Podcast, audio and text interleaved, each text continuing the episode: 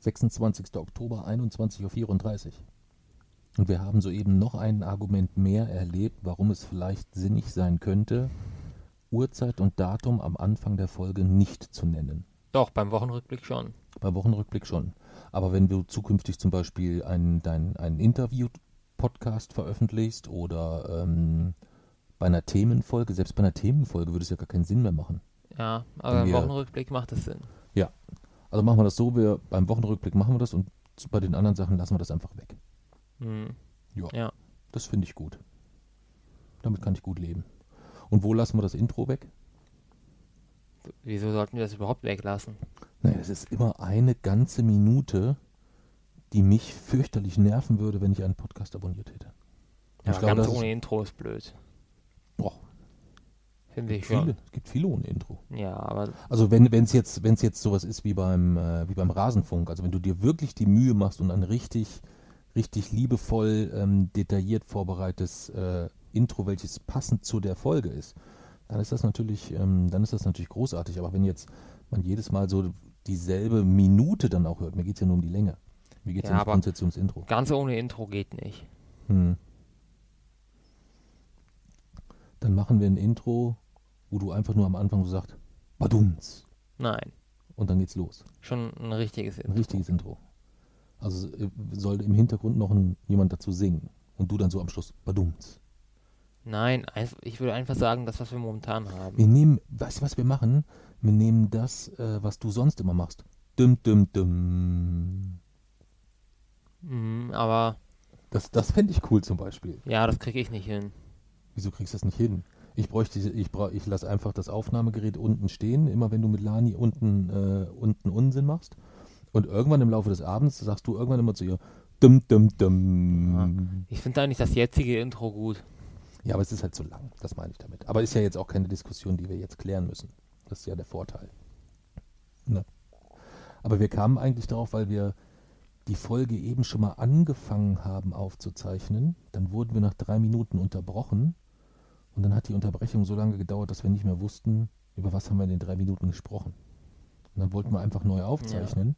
Das ging aber wiederum nicht, weil als wir alles aufgebaut haben, fiel uns auf, wir haben gar keine Uhr und wir müssen nochmal nach der Uhrzeit gucken. Also sehr, sehr mit großem Aufwand verbunden heute alles. Hm.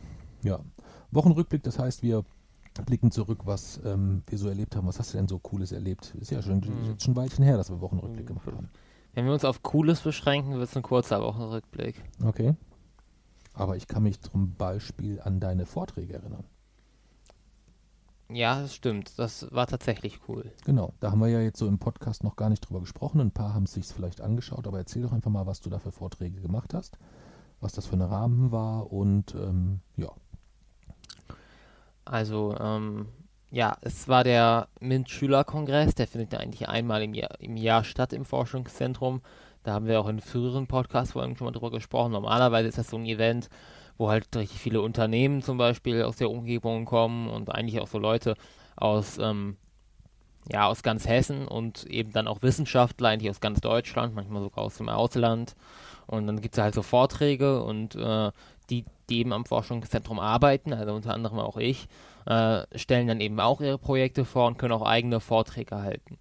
Das ging Corona-bedingt so natürlich nicht, äh, aber es, dieser ganze Kongress wurde jetzt sozusagen auf, ja, online durchgeführt und äh, dementsprechend habe ich dann dort eben auch Vorträge gehalten. Ich habe einmal wie jedes Jahr mein Projekt vorgestellt, ähm, diesmal aber durchaus auch schon in einem richtigen Vortragsrahmen. Dann habe ich das Ganze nochmal auf Englisch gemacht, 30 Minuten sp äh, später. Und nochmal 30 Minuten später habe ich noch einen richtigen wissenschaftlichen Vortrag gehalten zum Thema Kipppunkte. Und du erzählst davon jetzt eigentlich so, als würde ich früher davon erzählen, wie so mein Schulalltag war. Ja, ich hatte zwei Stunden Mathe, dann Sport und äh, Physik ist ausgefallen, dann bin ich nach Hause gegangen. So erzählst du eigentlich davon, ähm, dass du da eigentlich so mehr oder weniger, du warst mit das Vorprogramm von Harald Lesch, kann man das so sagen, im weitesten Sinne. Das kommt in meine Twitter-Bio. Vorpro Vorprogramm von Ja. Harald Lesch. ja, kannst ja reinmachen, ja. Ähm, Aber so war es, also der ist den Dienstag gab es, glaube ich, dann, also der, Ja. den Tag nach dir. Also Vorprogramm ist jetzt nicht, heißt jetzt nicht, dass du äh, deinen Auftritt hast und direkt danach kam dann Herr Hartlesch, aber äh, ihr wart innerhalb derselben Programmreihe, so Mhm. kann man sagen. Aber solche Erlebnisse hast, hast du ja schon oft gehabt. Ja. Du hast in, in, in Rostock schon, äh, bist du schon dort aufgetreten, wo auch Feine Sahne schon aufgetreten Stimmt. ist. So, oder auch äh, viele andere äh, Punkbands Ja, dort schon aufgetreten. Sowas kennst du ja eigentlich schon. das stimmt. Ja, und dann habe ich mir die Vorträge online angehört und war erstmal völlig perplex, weil ich es überhaupt nicht verstanden habe, immer noch nicht.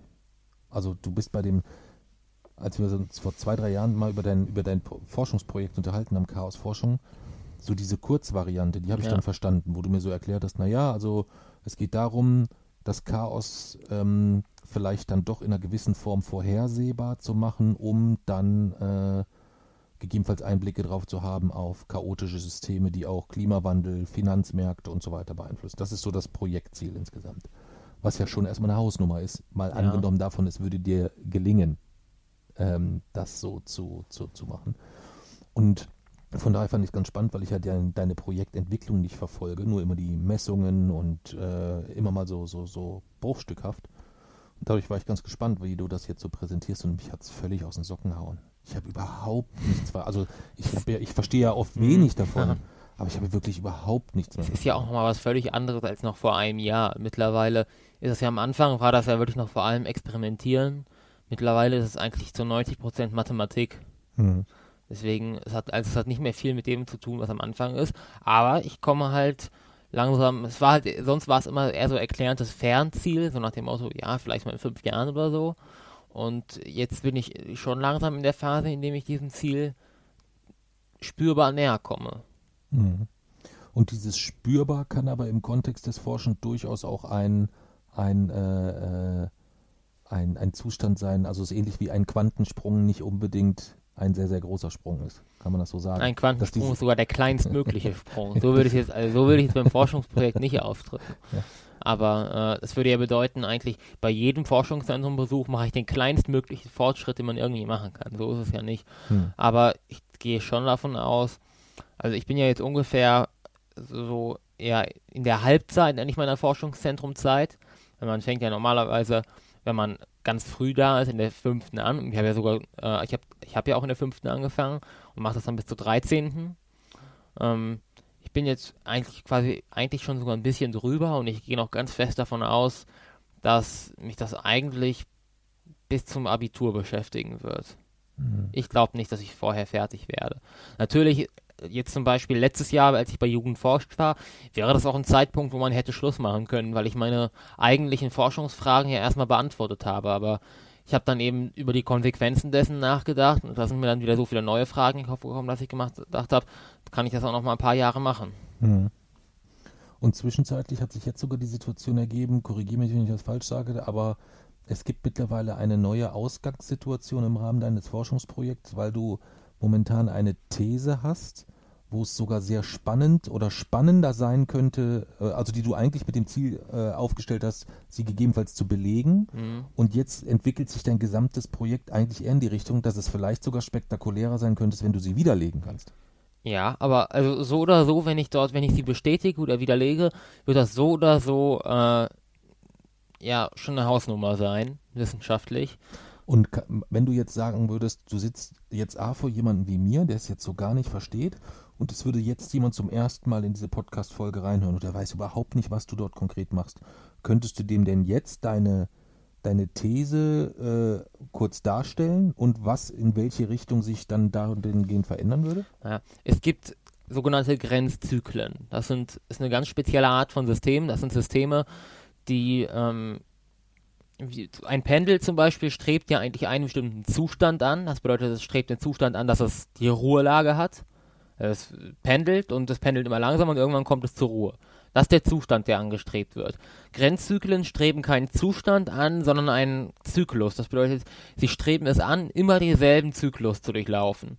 Und wenn jemand den Grenzzyklus stört und irgendwie Abweichungen macht, dann kommt er trotzdem immer wieder in seinen Zyklus zurück. Und äh, die Messergebnisse, die ich gesammelt habe, deuten darauf hin, dass diese Grenzzyklen eventuell instabil sind. Das bedeutet, dass sie nach einer gewissen Zeit tatsächlich auch eventuell wieder zerfallen könnten. Und ähm, das ist davon abhängig, also noch eine Eigenschaft von Grenzzyklen ist, wenn man einen Punkt hat in der Nähe des Grenzzykluses, dann wird er entweder auf den Grenzzyklus zulaufen oder er wird sich von ihm entfernen. Divergieren oder konvergieren nennt man das. Und äh, ob Grenzzyklen nun instabil sind, das ist davon abhängig, wovon es quasi abhängt, ob ein Punkt sich entfernt oder äh, quasi näher kommt. Wenn das von der Energiedifferenz abhängig ist, also von der Entfernung des Punktes, dann stimmt die Theorie und Grenzzyklen sind instabil. Ist es nicht von der Energiedifferenz abhängig, sondern ist es der Zufall, der darüber bestimmt, dann wiederum äh, ist es, stimmt die Theorie nicht, Grenzzyklen sind stabil, aber das würde bedeuten, dass, ähm, ich weiß nicht, vielleicht kennt man diese Bilder, diese Fraktale, so äh, diese, diese Bilder, die man öfter mal in Büchern oder so über die Chaos-Theorie sieht, von diesen äh, ganz komplizierten Figuren, die so ineinander verschachtelt sind und so. Ähm, bei diesen Fraktalen ist es ja so, dass diese Li Linie so ineinander verschachtelt sind, dass quasi ein Punkt, der auf der Linie liegt, unendlich nah an jedem, auch, auch an Punkten liegt, die nicht auf der Linie liegen. Also da ist quasi gar kein Unterschied eigentlich. Das ist ja so eine ganz feine Struktur. Und wenn das dem Zufall überlassen wäre, ob nun ein Punkt sich entfernt oder nicht, dann äh, könnte man das quasi mit so einem Fraktal beschreiben. So als würde quasi diese ganze, dieser ganze Grenzzyklus auf einem Fraktal liegen, weil ja quasi ein Punkt, wo es divergiert, direkt neben dem liegen würde, wo es konvergiert. Und das Interessante an Fraktalen ist, dass sie eine gebrochene Anzahl an Dimensionen haben. Also äh, eine Linie ist eindimensional, ein Punkt ist nulldimensional, eine Fläche ist zweidimensional, ein Volumen ist dreidimensional. Ein Fraktal kann aber ist mehr als eine Linie, weil es sie so ineinander verschachtelt ist, aber es ist auch noch nicht ganz eine Fläche. Also das ist nach dem Motto so 1,5 dimensional, so ein bisschen. Okay. Halt eine gebrochene Dimension. Und ein Phasenraum mit einer gebrochenen Dimension würde bedeuten, dass man eine einzige, oder dass man eine, eine Eigenschaft sozusagen, Phasenraum hat ja einmal Impuls und einmal Ort, dass man eine Eigenschaft ja nicht mehr genau darstellen kann. Weil normalerweise sind es sechs Dimensionen, dann hat man drei für das eine und noch 2,5 für das andere. Das bedeutet, da fehlt was. Und dadurch wird man das niemals genau darstellen können. Und die mehr, mehr Werte werden immer eine gewisse Ungenauigkeit haben. Und das würde, ist wiederum, das würde jetzt jedem Physiker sofort bekannt äh, vorkommen, dass das Heisenbergsche Unschärfeprinzip. Das bedeutet eigentlich eine äh, Gesetzmäßigkeit aus der Quantenmechanik, was mit Chaos eigentlich überhaupt nichts zu tun hat. Also ich hätte dort quasi dann eine Art Verbindung hergestellt zwischen Chaostheorie und Quantenphysik. Okay. Wenn sich die These nicht bestätigt. Ja. Und wenn sie sich bestätigt? Wenn sie sich bestätigt, würde das bedeuten, Grenzzyklen sind instabil. Und das heißt wiederum, dass ähm, unser Sonnensystem, aber auch Finanzmärkte oder das Klima nach einer beliebig langen Zeit äh, so viel Instabilität in sich tragen, dass sie tatsächlich deutlich einfacher kollabieren können, als vielleicht angenommen wird. Okay. Beziehungsweise, ob das nun wirklich praktische Auswirkungen hat, das, das ist davon abhängig, nach welcher Zeit es kollabiert. Das können, kann sich innerhalb vielleicht von einigen Jahren abspielen, von me mehreren Millionen Jahren. Selbst das hätte für unser, für unser Sonnensystem, hätten ja Millionen Jahren immer noch durchaus Relevanz aber das kann auch eine Zeit sein, die die Lebensdauer des Universums übersteigt und die eigentlich nur eine mathematische Spielerei ist. Dann ist es immer noch eine beeindruckende wissenschaftliche Arbeit, aber hat jetzt wenig praktische Relevanz. Aber ich bin mir auf jeden Fall relativ sicher, egal was dort rauskommt, es wird schon ziemlich spektakulär. Echt? Ja. Okay. Ja, jetzt weiß ich, jetzt weiß ich gar nicht so richtig, was ich sagen soll bin so geplättet. Naja, und den Vortrag, das ist ja, also das ist jetzt quasi ja eigentlich, wenn man so will, auch ähm, die Kurzversion eigentlich deines dann doch etwas ausführlicheren Aus, äh, Vortrags von ja. 30 bis 45 Minuten ungefähr. Und den hast du dann gehalten und ich war halt, wie gesagt, völlig perplex. Und dann kam, gab es eine halbe Stunde Pause und dann gab es denselben Vortrag nochmal auf Englisch. Mhm. Und da hat es mich dann völlig Wieso? Ja. ja, also die, die, äh, die Güteklasse meines äh, meiner englischen Sprache hast du ja mit, äh, mit Fabian in ja, stimmt. damals in, äh, in, in, in Glasgow. Glasgow kennengelernt. Ich möchte gerne einmal zweimal Pommes essen. ja. Ähm, wo ich ihm für heute noch sehr dankbar bin. Äh, das hätte er ja durchaus nutzen können, um so ein bisschen auch auf die, auf die Probleme dieser Familie aufmerksam zu machen. Ganz spektakulär, dass der Vater halt ein bisschen dümmlich ist oder was auch immer, keine Ahnung. Oder halt, Dass du Pommes ähm, gerne zweimal isst. Ja, dass, also, dass ich lernfaul bin oder ich weiß es nicht, keine Ahnung. Ähm, ähm, aber da hatte ich äh, tatsächlich, äh, was, wie, wie, ich weiß gar nicht mehr, wie der Satz lautete Das weiß ich auch nicht im mehr. Englischen. Ich würde ihn nie gar nicht mehr zusammenkriegen. Hm. Aber irgendwas mit Pommes two times. Ne? Mhm. We, glaub, would, we would like to eat Pommes two times. Echt? so, oder? Ich Oder glaube nicht? irgendwie sowas, Ich ja. weiß es nicht mehr. Ich weiß es nicht mal. Jedenfalls ist es, ähm, ich habe halt Französisch als erste Fremdsprache gewählt. Das war Hm. vielleicht ein kleiner Fehler zu meiner Entschuldigung. Und bin dann mit den drei Jahren Schulenglisch und danach nie wieder Englisch gebraucht, sehr viel Französisch gebraucht. Ähm, was heißt sehr viel, aber Schüleraustausch Frankreich, das war alles eine, ich hatte eine viel engere Bindung zu der Sprache und Englisch war mir eigentlich völlig Latte. Dann Gastronomieausbildung, da ist das Französische auch sehr wichtig. Sehr viele französische Fachbegriffe, da kam mir das eigentlich auch eher zugute. Und plötzlich brauchte ich Englisch. ja. Ohne Englisch kommt man in der Globalisierung nicht weit. Natürlich, das ist auch nichts, äh, das ist auch nichts, was nicht äh, vor äh, 20 Jahren, als dein Papa in der, in der Schule war, nicht auch schon so gewesen ist. Das war Ja. in, ein, in dem einen oder anderen Fall eine dumme Entscheidung, aber auch mit dem Englisch-Schulwortschatz hätte man sich ja unproblematisch weiterbilden können, wenn Ja. man sich die Zeit dafür genommen hätte. Aber ja, Englisch wird in Zukunft auch immer wichtiger werden. ja, das mag sein. Ja, das mag sein. Ja.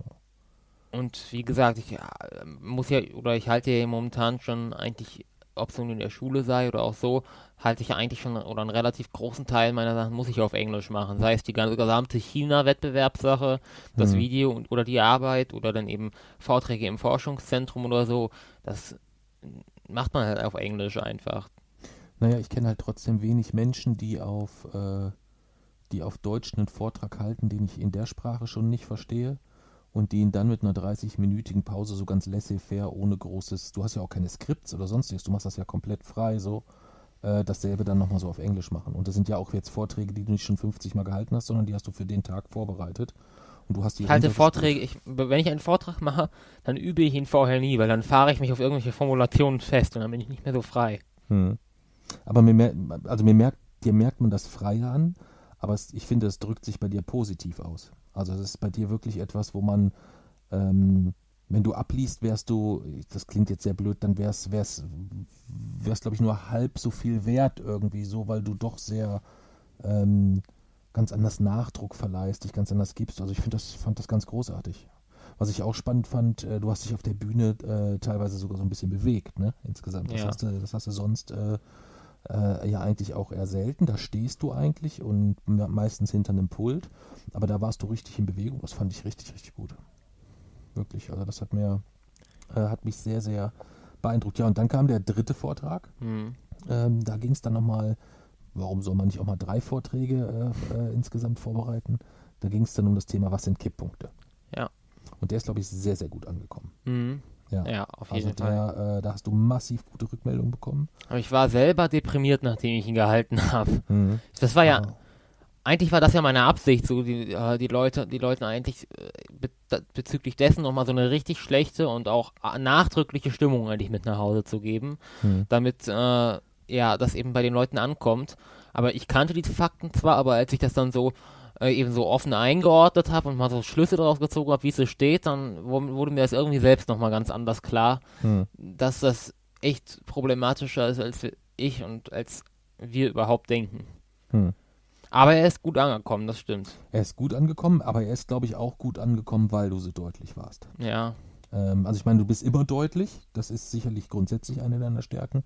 Aber am allerstärksten, finde ich, bist du, wenn du fundiert deutlich bist. Hm. Ja, also wenn du äh, äh, dort wirklich mit, mit auf, auf, auf Diskussionsebene oder halt immer auch im Rahmen äh, von so einem Vortrag ähm, da wirklich mit der Substanz vorträgst, kritisierst und äh, laut wirst, unverschämt, frech, was auch immer, ähm, da ist immer eine enorme Substanz dahinter. Das schätze ich Ja. sehr. Ja, da darf sich, ich will nicht sagen, da darf man sich verhalten, wie man will, aber wenn man dann auf welcher Ebene auch immer spürt, was für eine enorme Substanz dahinter ist, äh, und zudem dann welche Intention, das spielt auch nochmal eine Rolle, finde ich. Gibt ja auch so ganz viele umgekehrte Beispiele ähm, von Leuten, die sich positionieren in irgendeine Richtung, nicht weil sie äh, hinter dieser Sache stehen, sondern weil sie einfach spüren, da ist eine Reichweitennische, die sich aufschnappen lässt und da ist Geld zu machen, gegebenenfalls. Weißt du? Für mich ist es eigentlich umgekehrt. Ich will Reichweite, weil ich hinter der Sache stehe, die ich dadurch verbreiten will. Ja, ja, das, das, das verstehe ich schon. Das verstehe ich schon. Ich musste nur oft dran denken, weil es äh, in, in beide Richtungen unterschiedliche Beispiele gibt. Also es gibt ja auch, ähm, äh, wenn du jetzt zum Beispiel die, so diese klassischen Influencer nimmst, so auf YouTube oder was auch immer, das ist halt die pure Ausprägung von Fleiß auch ganz häufig. Ja. Weißt du? Dass die wirklich unglaublich viel dort, ähm, ja, daddeln äh, oder spielen, zocken, was auch immer, aber das dann parallel äh, hochladen, nachbereiten, das Ja. vorbereiten, das vorbereiten, das drumherum. Das ist ja wie bei einem, äh, wie bei einem äh, vom Podcasten, kennst du es ja. Aber so für YouTube drumherum ist das ja auch immer ein bisschen äh, Gedöns zu tun. Ja. Ja. Nur Influence heißt ja eigentlich Einfluss. Das bedeutet, ich frage mich, wieso nicht viel mehr äh, ja, Influencer eigentlich diesen Einfluss wirklich nutzen und versuchen, Einfluss auf, ihre, auf ihr Publikum zu haben. Naja, ich glaube, dass sich viele von denen im ersten Schritt erstmal nicht als Influencer, sondern erstmal als YouTuber wahrnehmen. Also die nehmen eine, oder, oder je nachdem, was sie halt für, einen, für, einer, äh, für einer Kunstform dort nachgehen irgendwo. Ähm, und da ist es ja dann durchaus legitim. Es gibt dann welche, die dann sich tatsächlich auch als Influencer betrachten und das trennen die vielleicht äh, von den Situationen, wo sie wirklich äh, gegebenenfalls mit irgendjemandem verhandeln, wo sie ein Gewinnspiel oder was weiß ich in ihrem Stream machen oder so. Aber es gibt ja auch ganz viele, die da auf solche Werbung äh, gänzlich verzichten oder die da eigentlich gar nichts machen. Ich weiß nicht, macht Rezo zum Beispiel, macht der Werbung? Das weiß ich So, gar also nicht. so mir ist noch nie Product Pla- aufgefallen. Product Placement oder so habe ich jetzt zumindest bei ihm noch nicht wahrgenommen. Bin aber jetzt auch nicht der mega Aber er hat seinen. Einfluss ja zum Beispiel genutzt. Ja, absolut. Absolut. Und ist da sogar den Schritt, glaube ich, gegangen, wenn ich das richtig in Erinnerung habe, dass er genau diese Videos äh, nicht monetarisiert hat. Ja, Das weiß ich gar nicht. ja, da bin ich mir ziemlich sicher. Da hat er die Monetarisierung äh, ausgeschaltet, äh, um sich dem nicht dem Vorwurf widersetzen zu müssen, er hat das nur aufgenommen, um zu provozieren, Reichweite, bla bla bla und so weiter. Ja. Also dem hat er eigentlich geschickt die, äh, den Wind aus den Segeln genommen. Ja. Ja. ja. Das waren deine Vorträge. Und der Kipppunkte-Vortrag, der ist so gut angekommen, dass du jetzt eine Einladung bekommen hast. Wir sagen mal vielleicht noch nicht, wohin, oder? Hm, Muss besser. man erstmal mit dem, äh, mit dem äh, entsprechenden äh, Partner musst du das ja noch alles besprechen. Aber du hast eine Einladung bekommen, diesen Vortrag äh, noch einmal zu halten im Rahmen einer äh, anderen Veranstaltung in einer anderen Stadt. Und sobald Fallzahlen und Co. das wieder zulassen, wirst du das bestimmt auch machen, oder? Ja, auf Ja. jeden Fall. Ja, das habe ich mir gedacht. Ja. Aber so, wenn die jetzt sagen würde, ja, es geht nur jetzt diese Woche Freitag, dann wird es schlecht aussehen, oder? Nee, momentan, also ich fahre ja momentan noch nicht mal mehr ins Forschungszentrum oder Mhm. nach Kassel, sondern eigentlich äh, Schule ist das Einzige, wo ich eigentlich für rausgehe. Und das, äh, das würde ich momentan nicht machen. Hm.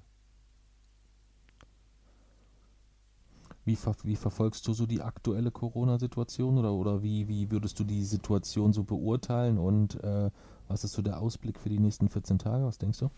Naja, also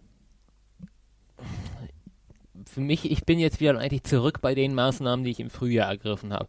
Ich sage das immer, äh, das muss ganz klar vergleichbar sein. Was wir im Frühjahr gemacht haben, war meiner Meinung nach dann richtig. Deswegen, sobald die, als die Zahlen dann wieder in die Dimension des Frühjahrs und dann ja sogar noch darüber hinaus kamen, habe ich dann wieder für mich auch denselben Maßstab angelegt und habe gesagt, hm, bleibe ich halt jetzt ab jetzt wieder zu Hause. In die Schule musste ich leider, weil die Schulschließungen eben dann nicht gekommen sind und auch nicht kommen werden, da bin ich mir ziemlich sicher. Ähm, ja, dass ich natürlich, wenn ich vors, äh, wenn ich vors Haus gehen muss, ne- meine Maske trage, ist ja ganz logisch. Ähm, aber diese ganzen, äh, zum Beispiel Partyveranstaltungen oder so, machen mir bezogen auf die Allgemeinheit natürlich Sorgen. Bezogen auf mich persönlich jetzt nicht, ja, nicht so, weil ich davon eben nicht betroffen bin. Ich bleibe ja, äh, ja, eigentlich, wenn es geht, zu Hause und fahre ja auch nicht mehr in die, in die Stadt oder so. Aber Schule ist tatsächlich so der Punkt, der mir momentan am, ja, auch am meisten ja, zu schaffen macht, wo ich am meisten drüber nachdenken muss, weil es dann eben äh, doch so ist, dass die Maßnahmen in der Schule, also es sind keine Abstandsregelungen, es ist keine Maskenpflicht und es ist ein geschlossener Raum.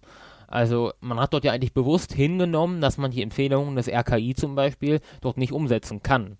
Und äh, ja, das finde ich absolut nicht richtig. Ich finde Homeschooling sowieso war meiner Meinung nach eine wahnsinnig produktive Zeit für mich. Ich verstehe aber schon, wieso man das verhindern will. Kann ich grundsätzlich verstehen. Aber auf keinen Fall um jeden Preis. Gesundheit muss dort vorgehen. Und ich bin mir, wie gesagt, sicher, dass die Schulen nicht mehr schließen werden. Aber ich denke da schon natürlich auch für mich momentan noch über weitere Konsequenzen nach. Ähm, momentan ist es jetzt so, ich handhabe das so, dass ich, äh, also die, vielleicht muss man vorher wissen, die Busse, mit denen man zur Schule fahren muss, sind übelst voll. Ja, das ist ohne Corona schon wirklich, ja, nicht schön und unangenehm. Aber mit Corona hat, muss man eigentlich wirklich, will man jeden Atemzug am liebsten vermeiden. Und äh, es ist wirklich, wirklich unglaublich gefährlich, meiner Meinung nach. Ähm, und da habe ich dann mittlerweile gesagt, ich, ich stehe jetzt einfach mal eine Stunde früher auf und nehme quasi den Bus zur sogenannten nullten Stunde, wo es keinen regulären Unterricht gibt. Das habe ich damit so ein bisschen gelöst. Muss man halt jeden Tag eine Stunde früher aufstehen, aber das ist dann halt so.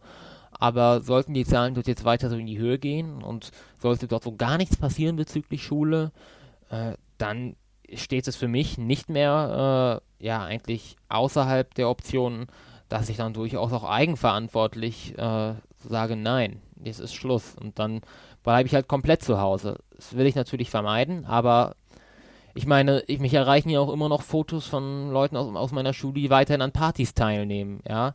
Äh, und das sind dann eben natürlich, egal wie ich mich schütze, selbst eine FFP2-Maske ohne Ventil bietet keinen hundertprozentigen Schutz. Und wenn die dann an solchen Cluster-Events teilnehmen, äh, wo es dann vielleicht auch Superspreader gibt und ähm, sich dann auch mit relativ großer Wahrscheinlichkeit ja infizieren, dann äh, macht mir das große Angst und ich kann dort dann auch nicht besser lernen als von hier zu Hause, wenn ich hier wenigstens mich sicher fühle und letztlich denselben Stoff von einer Woche trotzdem dann noch in fünf Stunden irgendwie hinkriege. Ja. Also sieht nicht so gut aus momentan. Hm. Dazu muss man vielleicht verstehen, ich denke, es gibt Menschen oder es gibt im Umgang mit Corona, haben wir ja gelernt in den letzten Wochen, mhm. es gibt dort unterschiedlichste Herangehensweisen von Menschen. Von gibt es sowieso nicht, von äh, das ist alles nur von Bill Gates, Chipisierung, keine Ahnung, hast du nicht gesehen? Also ich, ich komme ja selbst mit den Verschwörungs- äh, Theorien mhm. nicht mehr hinterher. Ich habe mal gehört, es gab tatsächlich eine gewisse Menge, als man so diese Umfragen gemacht haben, gab es eine Überschneidungsmenge zwischen Leuten, die gesagt haben, Corona gibt es nicht und Corona wurde gezüchtet. Also es gab Leute, die haben gesagt, Corona gibt es nicht und Corona wurde gezüchtet. Ja, das ist, ja. Erscheint, erscheint mir durchaus erstmal äh, erstmal logisch. Ähm, aber wenn man so dieses von diesem recht wirren Spektrum mal absieht, ähm, dann gibt es sicherlich noch, und das ist ja die absolut überwiegende Mehrheit, das muss man ja auch mal ganz klar immer wieder feststellen. Ähm, natürlich sieht man die ganzen äh, Unvernünftigen und natürlich ist es für jedes, äh, für jedes Blatt, für jeden Kanal, für jedes Medium spannender von äh, den großen Leugnern, Widersachern, Corona-Rebellen oder wie sie alle genannt werden, zu berichten. Aber die, sie berichten natürlich nicht von den 98 Prozent, die sich sehr verantwortungsvoll verhalten. Manche vergessen es mal, auch das ja. passiert, ähm, aber die, die absolute überwiegende Mehrheit ist ja vernünftig. Und dann gibt es aber nochmal, glaube ich, eine, eine ganz kleine Gruppe, und das sind die, die entweder persönlich selbst äh, so vorerkrankt sind, dass es für sie persönlich Corona nochmal eine andere Gefährdungslage darstellt und die sich deswegen besonders auch persönlich schützen. Also ich sehe das sehr, sehr häufig, wenn ich in München in der U-Bahn bin, dass es da jetzt mehr Menschen gibt, die nicht zur Rolltreppe stürzen, sondern die erstmal warten, bis der ja. Strom an Menschen auf Mach der Rolltreppe ist. Ähm, das kann ich nicht beurteilen, aber ich habe es dort schon sehr, sehr häufig gesehen, sodass sich dort sogar manchmal schon wieder Schlangen bilden von vier, fünf Menschen, die dann nacheinander mhm. auf die Rolltreppe gehen. Und das meine ich gar nicht ähm, despektierlich, sondern das sind Leute, die einfach eine, für sich besondere Maßnahmen ergriffen haben, um sich äh, persönlich dort zu schützen. Und dann gibt es noch Menschen wie dich, die das mittlerweile auch machen für, wegen deiner persönlichen Gesundheit, aber nicht äh, auf Basis von Vorerkrankungen, sondern weil du auch sagst, es ist ja auch ein gewisses Risiko, auch ohne Vorerkrankung dort äh, äh Folgeschäden zu erleiden, sondern du machst es im Hauptsächlichen deshalb, weil du dein Öhmchen und dein Opa schützen möchtest. Und mhm. die aber parallel dazu im Idealfall weiter besuchen magst. Ja. Und das war halt in Das ist quasi auch dein Learning aus der ersten Welle. Da hast du deine Maßnahmen gezogen und hast auch Oma und Opa nicht besucht, weil es einfach Mhm. zu gefährlich war. Und jetzt möchtest du eigentlich Oma und Opa zu besuchen und hast alles gecuttet, was man cutten kann. Fährst mit dem Bus früher zur Schule, sitzt dort irgendwo rum und was weiß ich nicht alles für Maßnahmen. Sind ja mehrere Sachen. Mundschutz im Sport und was weiß ich nicht alles. Ähm, und trotzdem ist es eigentlich, komm, kommst du in die Gefahr, dass du Ömchen und Opa nicht besuchen kannst, weil für dich jeder Schulbesuch im Klassenraum kontinuierlich diese Gefahr darstellt, dass du vielleicht mit äh, jemandem äh, dort im Klassenraum sitzt, der gestern äh, mit äh, sieben, acht Kumpels aus anderen Situationen heraus Hier die, Alkohol die, konsumiert. die Fetischfeier mit 600 Leuten da in Die Berlin. Fetisch- wie die Fetischfeier. Da habe gestern auch, als ich das gehört habe, habe ich gedacht, ich habe mich verhört. Ja gut, das ist für dich wahrscheinlich auf unterschiedlichsten Ja. Ebenen schwer verständlich. ja. Würdest du denn, wie, wie hoch wäre denn die Wahrscheinlichkeit, dass du dich für den Besuch einer Fetischparty in Berlin interessieren würdest, wenn kein Corona wäre? Null. Und das ist es ja auch. In meinem, sie reden immer von irgendwelchen Kontaktbeschränkungen, feiern mit zehn Leuten oder äh, dann man, man darf sich äh, drinnen dann nicht mit so und so vielen Leuten treffen. Ich erinnere mich in meinem ganzen Leben an noch keine Feier außerhalb der Familie mit über zehn Leuten, bei der ich selbst war. Äh, also dieser ich will mir jetzt auch nicht anmaßen, dort darüber zu entscheiden, wie nun, äh, welche Prioritäten nun andere in ihrem Leben setzen, aber ich kann mir beim besten Willen nicht vorstellen, dass die Einschränkung von Feiern wirklich ein so großes Problem ist. Jein. Also ganz klares Jein. Ich stimme dir zu. Deswegen hat ja dein Opa zum Beispiel auch gesagt, es gibt keine Feier ähm, zu seinem 70. Geburtstag. Das ist, ich meine, das war der 70. Ah. Geburtstag. Und du kennst Opa, äh, der hat immer seine, seine, seine Nuller-Geburtstage mit der, mit der gesamten Familie, Freunde, Verwandte, alles was auch. Ich habe auch nicht gefeiert im Ähm, Juni. Ja, aber ein 70. äh, Jeezy, das ist schon nochmal, das muss man schon sagen, das ist nochmal was Besonderes. Und zumal du ja auch nie deine, deine Geburtstage groß feierst jetzt insgesamt. Aber zumindest mit den Verwandten schon. Ich habe ja meine Verwandten sogar explizit ausgeladen mit Schreiben. Ich erinnere mich. Ja, ich erinnere mich. Du, hast, ja- du bist der Erste, der dieses Jahr Ausladungsschreiben zum Geburtstag Ja. verschickt hat. Stimmt, ja. Ähm, was wollte ich jetzt sagen? äh, Opa 70. Genau. Ähm, dass Opa sich quasi äh, hat dort hat dort zum Beispiel auch nicht gefeiert. Es wäre aber doch so gewesen, wenn Opa uns eingeladen hätte, dann wären wir hingegangen. Ich nicht. ja, aber ich auf jeden Fall. Ich auf keinen Fall. Natürlich wäre ich hingegangen. Ich nicht. Ja. So, das heißt, äh, die Das war ja wirklich in der Zeit, in der die also in der ich mich sonst hier komplett zu Hause eingesperrt habe. Ja, das war aber ja, das war ja, aber- da waren ja äh, die, die Fallzahlensituation war ja ein Witz gegen das, was jetzt los ist. Ja, ich hatte ja damals trotzdem noch meine Maßstäbe. Ja, das die, mag ja- die, das mag- das die mag würde ja ich auch sein. nicht aus, aufgeben. Das, das, das mag ja sein, aber ich wäre definitiv zu diesem Zeitpunkt, wäre ich äh, ganz, ganz sicher, ähm, ich meine, das ist schon auch grob das Zeitfenster, äh, wo wir mal drei Tage zusammen weggefahren sind. das ne? war später. Ja, aber ein bisschen später, nicht viel später. Mm, Das war nach den Sommerferien. War das so? Mhm. Ist ja auch egal. Ich würde das auf jeden Fall alles in eine grob ähnlich gefährliche Zeit legen, äh, wenn man es jetzt mal mit den Zahlen von jetzt vergleicht. Das meine ich damit eigentlich. Oder was ich unterm Strich eigentlich damit sagen will, ist, dass letztendlich liegt die Verantwortung schon bei denjenigen, die Partys veranstalten irgendwo. In welcher Form auch immer, selbst wenn es private Feiern sind.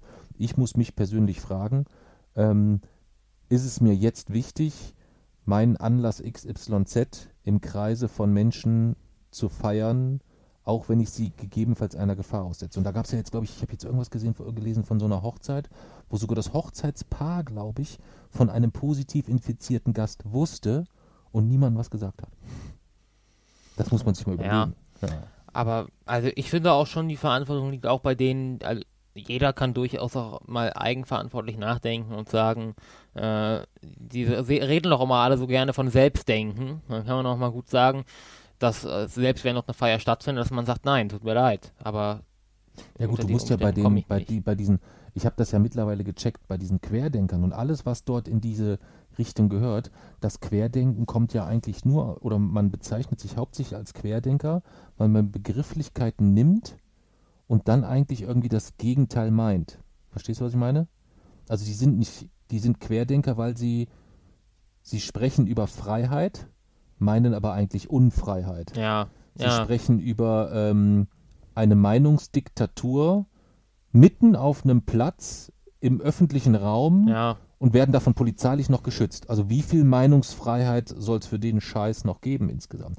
Also es gibt ja so ganz viele Situationen, wo die, ich glaube, die sind Querdenker, weil die ja falsch rumdenken, die falsche Richtung.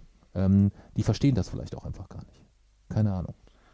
Ja, weiß man nicht. Jedenfalls ist es, ähm, wenn ich die, also wir haben ja jetzt äh, Montag, heute ist äh, geleakt worden, ähm, muss man noch sehr, sehr vorsichtig sein, weil die Quellenlage noch sehr dünn ist. Es gibt eigentlich momentan, glaube ich, nur zwei Medien, die davon berichten und beides sind Medien, für die ich jetzt nicht, denen ich nicht sonderlich viel Vertrauen schenke. Das ist so ein bisschen meine Problematik. Ja. Deswegen bin ich da sehr vorsichtig. Ähm, aber nichtsdestotrotz sind es oftmals leider gerade in dem Kontext auch sehr gut vernetzte Quellen.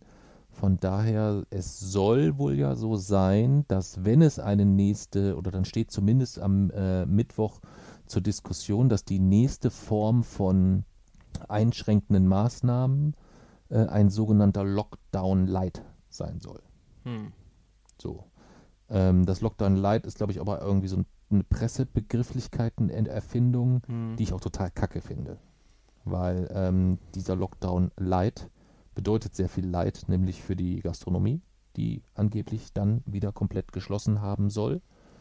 Ähm, was definitiv erstmal bedeutet, dass dort unfassbar viele Existenzen zerstört werden, unfassbar viele Arbeitsplätze verloren gehen und das auch Arbeitsplätze sind, die in dem Sektor dann nicht nicht förderlich sind, wenn, man's, wenn man äh, in einem Land lebt, in dem eine, eine gewisse Gastronomiekultur auch wichtig ist, eine gewisse Ja. Vielfalt, weißt du? Also Ähm, das ist schon problematisch. ich finde grundsätzlich, ich- also ich denke momentan erstmal immer, ist beim Beherbergungsverbot, obwohl das sicherlich nicht das Sinnvollste war, denke ich, besser Maßnahmen nach Motto Vorschlaghammer als gar keine Maßnahmen. Deswegen finde ich jede Verschärfung ist mir grund, f- heiße ich grundsätzlich erstmal willkommen. Aber das Wort Lockdown Light kommt mir auch ein bisschen seltsam- vor, weil wörtlich übersetzt heißt Lockdown ja eigentlich Ausgangssperre. Man könnte ja vielleicht noch äh, vielleicht ausweiten auf im weitesten Sinne Ausgangsbeschränkungen. Aber das ist ja nichts, was man irgendwie ja abmildern kann. Ich meine, entweder es gibt diese Einschränkungen oder es gibt sie nicht. Aber es gibt da ja kein ja mit, Mittelding. also Sie können mit Aus, das, das Problem ist, es gibt ja auch hinsichtlich Ausgang keinerlei Beschränkungen. Also der Ja, das ist ja das bleibt ja Problem. dann offen. Also das passt irgendwie nicht so richtig zusammen. Ja. Aber was mich halt so, also ich meine, ich, versch- ich versch- verstehe, dass es man sich ja überlegen muss, was sind die nächsten möglichen Maßnahmen. Da, das, das, bis dahin verstehe ich es ja. Ich verstehe nicht zwingend den Schritt, warum dort die Gastronomie, die sich definitiv jetzt nicht als der absolute Haupttreiber eines, ein, äh, eines, eines Infektionsgeschehens gezeigt hat. Ich meine, du sagst jetzt dem Gastronomen, der tagtäglich 15, 16 Stunden in seinem eigenen Laden steht, äh, ja, tut mir leid, dass du in Heizstrahler investiert hast, tut mir leid, dass du in Abtrennung investiert hast, tut, tut mir leid, dass du zusätzliches Personal für Desinfektion eingeteilt hast, tut mir leid, dass du dort äh, in, in äh, Wegkennzeichnung zur Toilette investiert und was dort auch alles noch gefordert hat, zusätzliche Ausgänge, Wintergärten ausbauen, was weiß ich nicht alles, das haben die alles investiert. Und jetzt, wenn sie dann dieses Geld äh, dann quasi wieder einnehmen müssen, diese, diesen Invest quasi irgendwo rechtfertigen müssen, ist dann gegebenenfalls zu. Das ist ein bisschen mehr als bitter, würde ich sagen. Ja.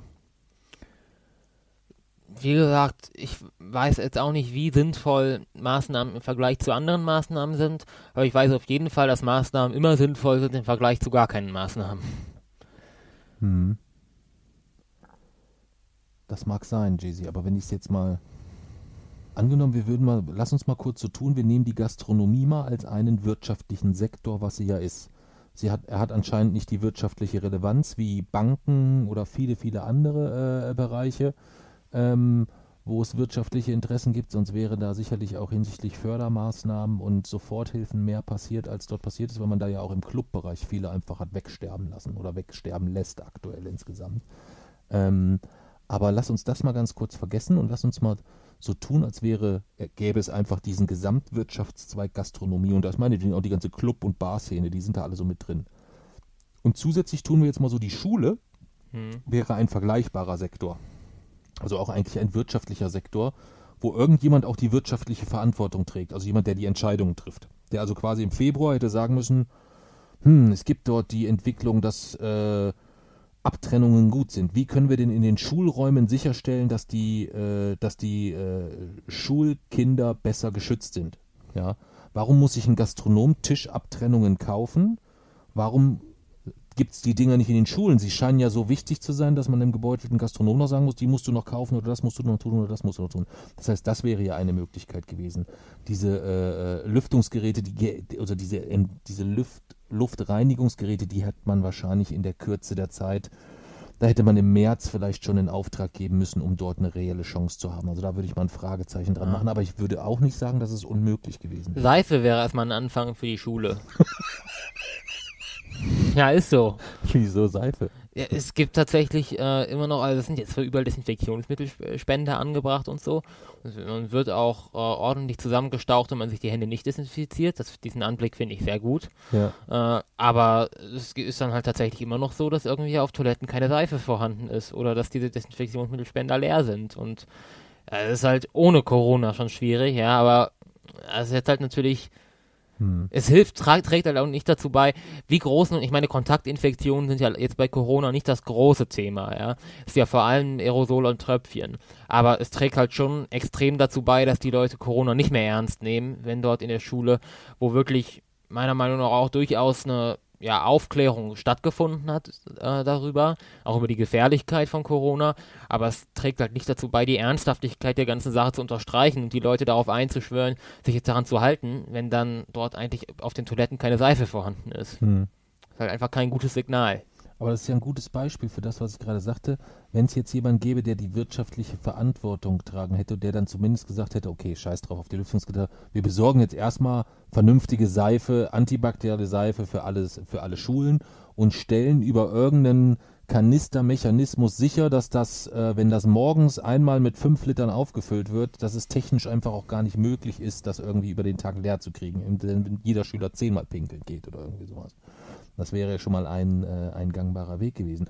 Aber wer auch immer diese wirtschaftliche Verantwortung trägt, wenn man dann sieht, was ist seit März im Bereich Gastronomie passiert und was ist im Bereich Schule passiert, dann müsste man doch eigentlich nach jetzigem Kennstand, äh, äh, nach, nach jetzigem Kenntnisstand sagen, welche von beiden können wir eher schließen, unabhängig von den Konsequenzen für die persönlich, sondern wer hat denn vielleicht auch einen gewissen Beitrag dazu geleistet, das ganze Geschehen mit im Griff zu behalten? Ja.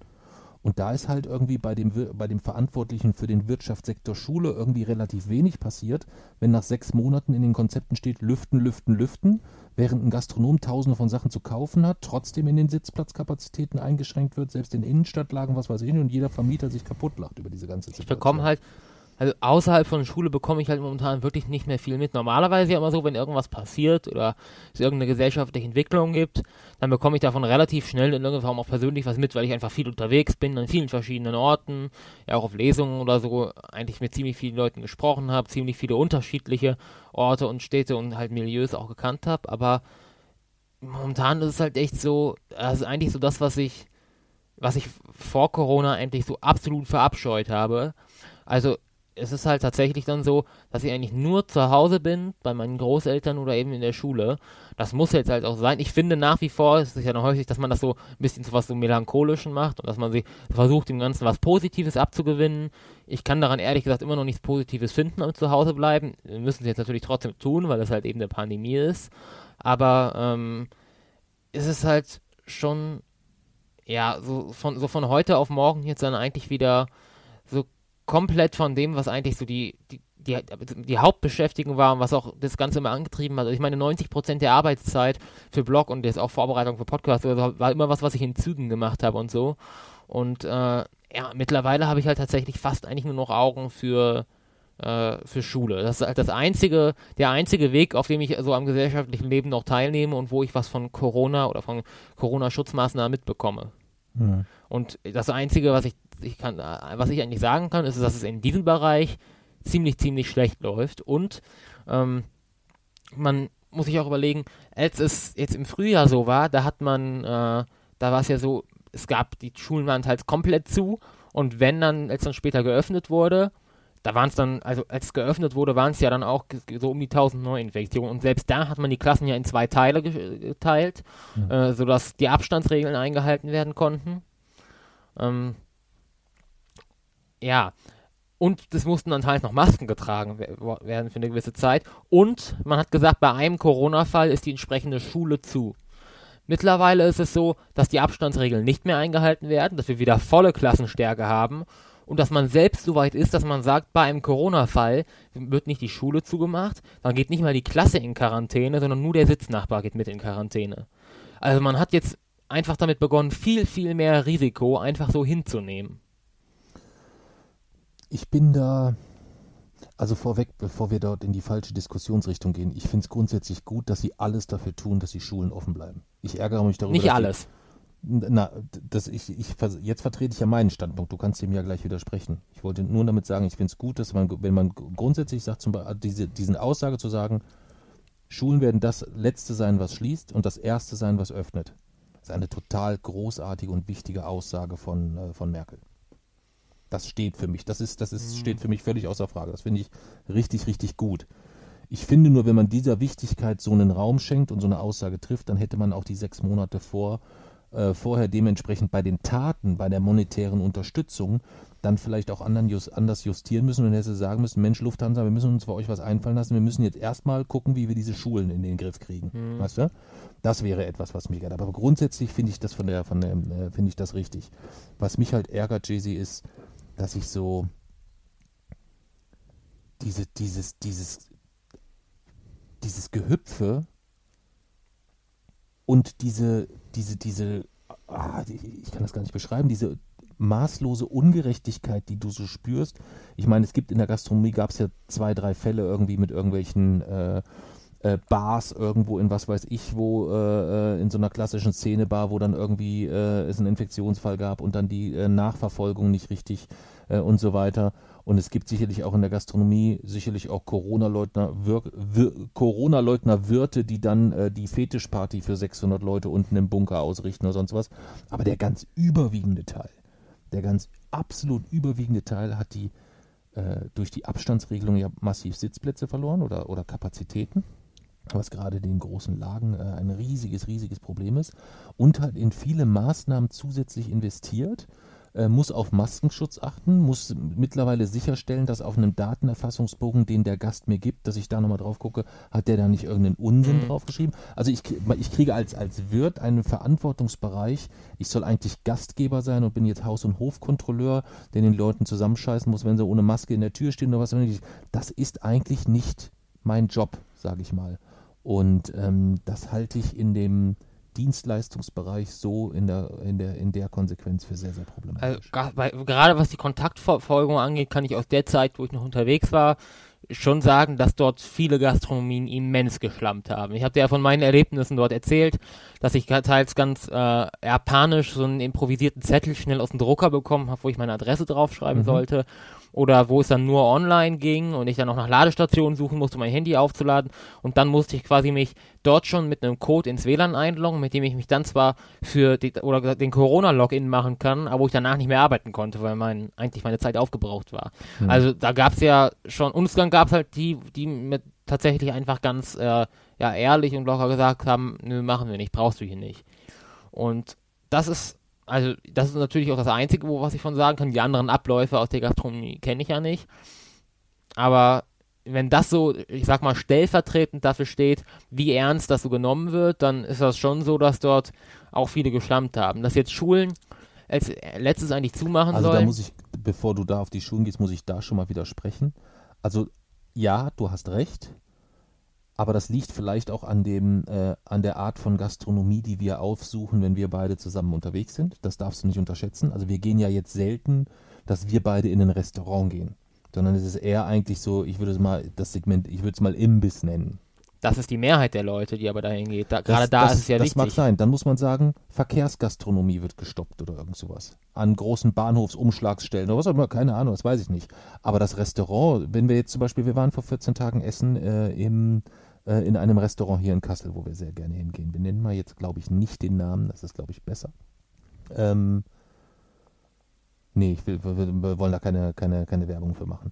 Ähm, aber es ist ein, ein sehr, sehr nettes Lokal. Es ist preislich günstig, aber es ist schon sehr hochwertig insgesamt. Das ist ein, ähm, ein Spanier, oder ein Mexikaner. Nicht. Spanier, Spanier, ne? Ja, ein Spanier. Und ähm, dort war es rundum top. Ja. Von Datenerfassung, Außenbereich vergrößert, mit Heizstrahlen Nur die Heizstrahler, die Die haben dich gestört, aber die haben dafür gesorgt, dass wir überhaupt draußen sitzen konnten. Sonst hätten wir nicht draußen gesessen. Dann wären wir nicht essen gegangen. Was für Ja. dich auch eine Option gewesen wäre. Für uns wäre es aber keine gewesen. Und so war es aber optimal.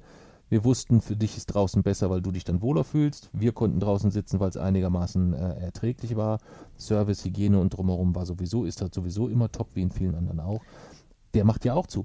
Ja, aber das ist mengenmäßig, also von der reinen Anzahl an Gästen ist das ja nicht das, was es nun wirklich ausmacht, infektionstechnisch. Ja, aber mir geht es nur darum, her. dass der auch zumacht, Jay-Z. Ja, Und von dem gibt es sehr, sehr viele, sehr, sehr viele.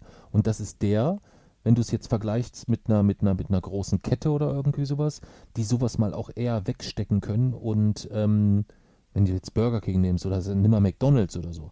McDonalds wird in einigen Jahren, zwei, drei Jahre, ein enorm großer Profiteur der Gastronomiekrise resultierend aus Corona sein. ja, Bin ich ganz, ganz fest von überzeugt. Ganz, ganz, ganz, ganz fest. So, und du wirst viele individuelle Gastronomien, so wie dieses Restaurant, wo wir essen waren, davon gibt es ja viel, viel mehr, als es McDonalds, Burger Kings und was weiß ich nicht alles zusammen gibt. Es gibt ja viel mehr Individualgastronomie Ja. als systematisierte Gastronomie, auch wenn der Trend und der Druck immer größer wird in die Richtung. aber ich glaube, Aber die wirst du nicht mehr haben. aber relevant für das Infektionsgeschehen ist ja die Menge der Gäste. Jason, das habe ich verstanden. Das habe ich total verstanden. Wenn ich aber jetzt über ganz Deutschland gehe, dann ist die Gästeanzahl schon wieder identisch. Weil es Ja. einfach so viel mehr Individualgastronomien sind, dass sich das dann wahrscheinlich insgesamt auch wieder deckt. So. Und für mich ist nur der Punkt, dass ich, wenn ich dann sage, okay, du betreibst das so verantwortungsvoll auch und setzt das so konsequent um und dann guckst du parallel dazu, wie dann irgendwie sich tausende Menschen in Berlin versammeln, ohne Maske, Arm in Arm und was weiß ich nicht alles und äh, schreien, sie wollen keine Diktatur. Ähm, und da wird, da passiert eigentlich gar nichts, die ja ein Infektionsgeschehen mit einer viel größeren Gefahr versehen, als ich, der sich um meine Gäste kümmert und mit Abstand und Maske und Desinfektion und dies und dies und dies, das und das sicherstellt. Verstehst du? Das ist nur etwas, wo ich sage, da dürfen Maßstäbe nicht zu sehr verrutschen, ähm, weil es sonst noch mehr Menschen insgesamt zurecht wütend macht. Wie gesagt, meine Lieblingsvariante wäre halt tatsächlich ein richtiger Lockdown. Und nicht das, was viele Leute Lockdown nennen, sondern wirklich Ausgangsbeschränkungen. Ist, weil ich sehe das immer noch so, dass Schulen, äh, zum Beispiel auf die Schulen zu sprechen zu kommen, mh, dass Schulen das letztes zumachen, ja, das ist wichtig, aber grundsätzlich ist in einer Pandemie die Reihenfolge Platz 1 der Priorität Vermeidung von Todesfällen, Platz 2 der Priorität Vermeidung von Infektionen und dann kommt eigentlich alles andere. Und da sind Schulen sicherlich ja schon weit mit oben. Wie gesagt, ich persönlich fand die Homeschooling-Zeit eine unglaublich produktive Zeit, aber ich kann schon verstehen, wieso das äh, wichtig ist, dass, dass das vielleicht insgesamt nicht nochmal passiert. Ähm, aber ich denke schon, dass wir jetzt wieder in, ein, bei einem Infektionsgeschehen sind, wo die aktuellen Opferzahlen durch Corona die hypothetischen Opferzahlen eines Lockdowns bei Weitem überwiegen würden. Bei Ja. Weitem. Da, ma da mag ich mir wirklich kein Urteil anmaßen. Und du weißt, ich bin weit weg von Corona-Leugner oder sonst irgendwas. Was ich so ein bisschen schon wichtig finde, worüber man mehr sprechen muss, was passiert in diesen Zeiten. Und da ist ja schon, äh, gibt es ja schon aus der, äh, aus der äh, ersten Welle heraus, gibt es da ja schon erste äh, Erfahrungen, was ähm, äh, häusliche Gewalt angeht und so weiter, äh, die dort massiv zugenommen hat insgesamt. Und auch was, äh, wo du auch noch nicht weißt, was passiert. Ähm, ich meine, da hängen ja, wir reden jetzt immer über Gastronomie, als wäre das irgend so ein irres Gebilde, was da über uns kreist. Da arbeiten Menschen, Jason. Ja. Da arbeiten viele Menschen, die dann keinen Job mehr haben. Ja. Ja, aber Ähm. ich finde es auch schon, also klar, das ist halt dieses Wort Existenz, aber es ist ja nicht die Existenz, die verloren geht. Es ist der Job. Der Mensch lebt trotzdem nochmal. Das ist nochmal was anderes, als wenn wirklich eine Existenz ausgelöscht wird, nämlich wenn jemand an Corona stirbt. Jason, ich meine das überhaupt nicht böse. Das, du hast da auch in ganz, ganz vielen Punkten recht. Also ich stimme dir zu, bei äh, vielleicht hätte es einen Zeitpunkt gegeben, wo man mit einem 14-tägigen Lockdown das ganze Infektionsgeschehen vielleicht tatsächlich so weit runterbekommen hätte, dass man dann gesagt hätte, wenn man den tatsächlich dann auch nochmal den Einreisetourismus für sechs Wochen dicht macht oder irgend sowas aus Ländern mit einem Infektionsfaktor höher fünf oder irgendwie sowas. Keine Ahnung, im, Hinter, im Hinterher ist man da, ist man da immer schlauer. Aber ich finde es halt ähm, schwierig, wenn wir aus unserer, also wir reden sehr, sehr häufig darüber, wie privilegiert unsere Situation ist. Verstehst du? Gerade wenn wir über die, äh, wenn wir mit der äh, im Kontext Nevin Subotic Stiftung äh, uns Mhm. mit Dingen beschäftigen oder so, wird uns immer wieder bewusst, wie enorm privilegiert unsere Situation ist im Vergleich zu einer absolut ho wahnsinnig hohen Anzahl an Menschen weltweit. Ja. Und je spitzer ich dieses, diese, diese Privilegien, wenn, die, die, wenn ich diese Privilegienpyramide äh, nehme, dann ist es schon so, dass wir uns dort, wenn du dort in Deutschland lebst, dich automatisch schon sehr, sehr weit oben in dieser Ja. Spitze befindest. Aber innerhalb dieser Spitze, es ist ja jetzt nicht so, dass man in Deutschland, dass es in Deutschland keine armen Menschen Ja. gibt oder dass es in Deutschland äh, äh, Mütter gibt, die Ende des, äh, Mitte des Monats nicht wissen, wie mache ich das jetzt? Ich muss jetzt noch für die Schule das und das Buch kaufen, was die Tochter verloren hat und ich weiß gar nicht, wie ich das bezahlen soll oder so. Weißt du? Ähm, da ist es ja selbst bei uns nochmal so, Ja. dass wir dort nochmal in einer besonders privilegierten Situation sind, weil du nie in irgendeiner Form äh, Hunger oder eine aus einer Armut resultierende Not heraus erleben musstest Mhm. oder so. Aber Wenn du so dein Buch zum fünften Mal verloren hast, hat die Ja. Mami zum fünften Mal gekauft. Verstehst du? Aber aus so einer privilegierten Situation lassen sich in der Corona-Krise doch viel, viel objektivere und bessere Entscheidungen treffen. Nur aus so einer Situation, aus so einer Situation, das klingt vielleicht arrogant, aber aus so einer Situation, wo man erstmal nicht selbst direkt betro unmittelbar betroffen ist von äh, den möglichen wirtschaftlichen Folgen, lassen sich doch ganz objektiv Todeszahlen gegeneinander aufwiegen. Wenn man jetzt selber davon betroffen würde, dass womöglich die Existenz verloren geht, dann kann man es ja absolut verstehen und kann man es niemand, niemandem vorwerfen, wenn man sich dort äh, ja vielleicht gegen einen Lockdown sträubt. Aber hier ist es ja gerade wichtig, dass eben äh, eigentlich ganz objektiv gewertet wird und wirklich geguckt wird, wodurch äh, kann man mehr Menschenleben retten eigentlich. Mhm. Und das geht eigentlich nur aus so einer sehr weit entfernten und neutralen Absolut. Situation. Total fairer Punkt. Total fairer und richtig, richtig guter Punkt. Ich wollte auch nur damit darauf hinweisen, dass das immer sehr leicht gesagt ist, wenn es eigentlich trotzdem parallel dazu definitiv sicher ist, dass du auch in fünf Jahren am letzten Tag des Monats hier noch in diesen Kühlschrank gucken kannst und da ist was zu essen und was Ja. zu trinken drin. So. Ähm, das ist, das ist enorm viel, das ist, mir ist das enorm viel wert. Und das hat für dich aber noch nicht, glaube ich, den Wert, weil du es nie anders in irgendeiner Form erlebt hast und dir es wahrscheinlich auch nicht vorstellen kannst. Mm, ja, schon. Aber ich glaube, dass da auch noch dazu kommt bei, äh, bei Corona, dass es, dass selbst wir dort nicht aus einer ganz objektiven Perspektive sprechen können, weil die Gefahr, dass wir nun durch einen potenziellen Lockdown ja irgendwie in wirtschaftliche Not getrieben würden, die ist sehr gering. Während es bei der beim Coronavirus selbst ja so ist, dass die äh, Wahrscheinlichkeit eigentlich für jeden da ist, dass da, davon betroffen zu sein. Das bedeutet, ich kann mir auch vorstellen, dass gerade Leute, die vielleicht nicht unmittelbar von den Folgen eines äh, Lockdowns betroffen werden, wären, äh, dass das eigentlich ein weiterer Grund wäre, selbst wenn man quasi jetzt egoistisch denkt, eigentlich äh, sich, da, sich dafür eigentlich auszusprechen, äh, weil eben dieses Coronavirus jeden treffen kann und auch jeden schwere Schäden anrichten kann. Und das ist eben etwas, wo selbst ich sage, äh, dass eine Ansteckung mit dem Coronavirus ist für mich persönlich, äh, also auch für mich ganz selbst, eigentlich für meine Existenz die größere Gefahr als wirtschaftliche Folgen des Lockdowns. Jason, wir sind da, äh, es ist, das ist kein, das wird kein Streitgespräch. Das ist, das, das kann ich heute definitiv ausschließen. Ganz im Gegenteil, ich genieße das total. Wollte damit wirklich nur gesagt, ähm, äh, für dich den sicherstellen, dass du den Blickwinkel im Auge hast, weil es halt etwas ist, dass du sehr, sehr häufig, du arbeitest mit wissenschaftlichen Erkenntnissen sehr, sehr gerne, da bist du unfassbar stark, oder halt auch mit persönlichen Erfahrungen. Wenn wir über, über Armut oder, oder Arbeitslosigkeit und die Folgen einer, einer daraus resultierenden Armut sprechen oder so, ähm, hast du A, keine wissenschaftlichen Erkenntnisse zur Hand, mit denen du arbeiten kannst und B, definitiv auch keine Erfahrung. Schätzung. Schätzung. Es ist die Schätzung, dass äh, ich schätze, dass ich glaube, dass sich durch einen Lockdown mehr Menschenleben retten lassen, als dadurch vielleicht geopfert würden. Mhm. Darauf basiert meine gesamte Rechnung. Absolut. Absolut.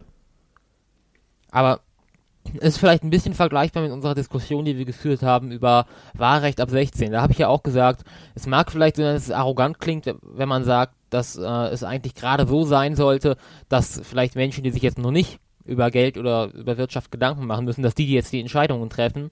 Aber da ist ja eigentlich genauso. Wenn man jetzt irgendjemanden vielleicht oder jemanden, der zum Beispiel in der Kohleindustrie angestellt ist, dazu befragt. Oder jemanden, der durch zum Beispiel die CO2-Steuer oder die CO2-Abgabe in seinem Lebensstil richtig eingeschränkt wird und dort mehr äh, eigentlich aufs Geld achten muss. Dann kann man dem ja wohl nicht vorwerfen, dass er sich wahrscheinlich dagegen sträubt. Aber das ist deswegen genau nicht die Position, aus der man Entscheidungen zu Kli zur Klimakatastrophe treffen sollte, sondern die Entscheidungen über die Klimakatastrophe sollten von denen getroffen werden, die äh, dort eigentlich ganz ich sag mal, arrogant über allem stehen können und sagen können, das ist aus rein objektiver Sicht äh, die beste Entscheidung. Und so ist es jetzt ja eigentlich mit Corona auch. So, also so ist es mit Corona jetzt nicht, mhm, sondern äh, mit Corona ist es ein Hangeln von Maßnahme zu Maßnahme in der Hoffnung, dass das ausreicht, ja, äh, und dann im Nachgang letztendlich ähm, auch ja nicht nicht, also man hätte sich ja auch vorher schon Gedanken machen können, also über ein Ampelsystem hätte man sich auch im April, Mai, Juni schon einig sein können. Ich meine, überleg mal, wir sind in einer Situation, das muss man sich mal, das muss man sich schon mal äh, auf der Zunge zergehen lassen. Wir, wir entwickeln eine Ampel, die aufzeigt, grün heißt alles bis, ich glaube, 35 Densrate, ist das, glaube ich? Ne? Ja. Ähm, das bedeutet dann, es sind im Schnitt der letzten sieben Tage 35 Neuinfektionen täglich hinzugekommen pro 100.000 Einwohner. Mhm. Ist das so richtig? Ich glaube ja. Mal, ohne Gewähr zur Sicherheit verlinken wir es unten nochmal, was, äh, wie die sich genau berechnet. Letztendlich ja auch egal, äh, weil das ändert ja nichts an, der, äh, an den Relationen. Es gibt also grün, ist bis 35, dann gibt es ähm, über 35 die Stufe gelb und ab 50 ist rot. Dann hat man festgestellt, oh scheiße, wir sind noch nicht im Peak-Bereich und sind schon so weit drüber, wir brauchen die Stufe dunkelrot 100. Und keine Woche später ist man jetzt in manchen Regionen schon bei 200 insgesamt. Mhm. Verstehst du? Und das ist halt schon etwas, wenn man 14 Tage drüber, vorher noch drüber diskutiert, wie man das jetzt bei Stufe 35 im Vergleich von Hessen zu Sachsen zu was weiß ich regelt. Da glaube ich halt bei allem Vorteilen, die der Föderalismus mit sich bringt, wäre es zumindest nicht unklug gewesen, gewisse grundsätzliche Entscheidungen früher deutlich bundeseinheitlich zu regeln. Maskenpflicht in geschlossenen Räumen für alle. Ja. Bumm, so wie es in der, äh, in der Lage der Nation äh, vorgeschlagen wurde. Ein ganz simpler, ein, ein, ein ganz simpler, auch einfach umzusetzender äh, Punkt, der äh, dazu geführt hätte, dass da eine wesentlich größere Akzeptanz da gewesen wäre. Überleg mal, ich spreche mit Arbeit, wenn ich mit Arbeitskollegen spreche, dann ist es so, dass ich quasi mit einem Gebietsleiter spreche, der in Franken wohnt, Restaurants in, äh, in, in Bayern und in Sachsen betreut, wo ihn quasi morgens dann die Manager anrufen und dann jetzt sagen, stopp, du musst mir jetzt nochmal ganz kurz helfen, äh, wir sind jetzt gestern auf diese Rate gefallen, äh, beziehungsweise heute Morgen wurde bekannt gegeben, wir sind jetzt bei dieser Rate. Gilt das jetzt dann die Öffnungszeit und Sperrstunde die oder der Fall oder das? Es ist ein reines Chaos, weil es dann von Bundesland zu Bundesland ja auch nochmal unterschiedlich ist. Und dann wiederum noch die Situation kommt, in dem einen Land ist Maske, da soll die Maske dort getragen werden, ja. dort nicht, dann gibt es sie dort noch im Innenstadtbereich, da aber wiederum nicht, parallel dazu.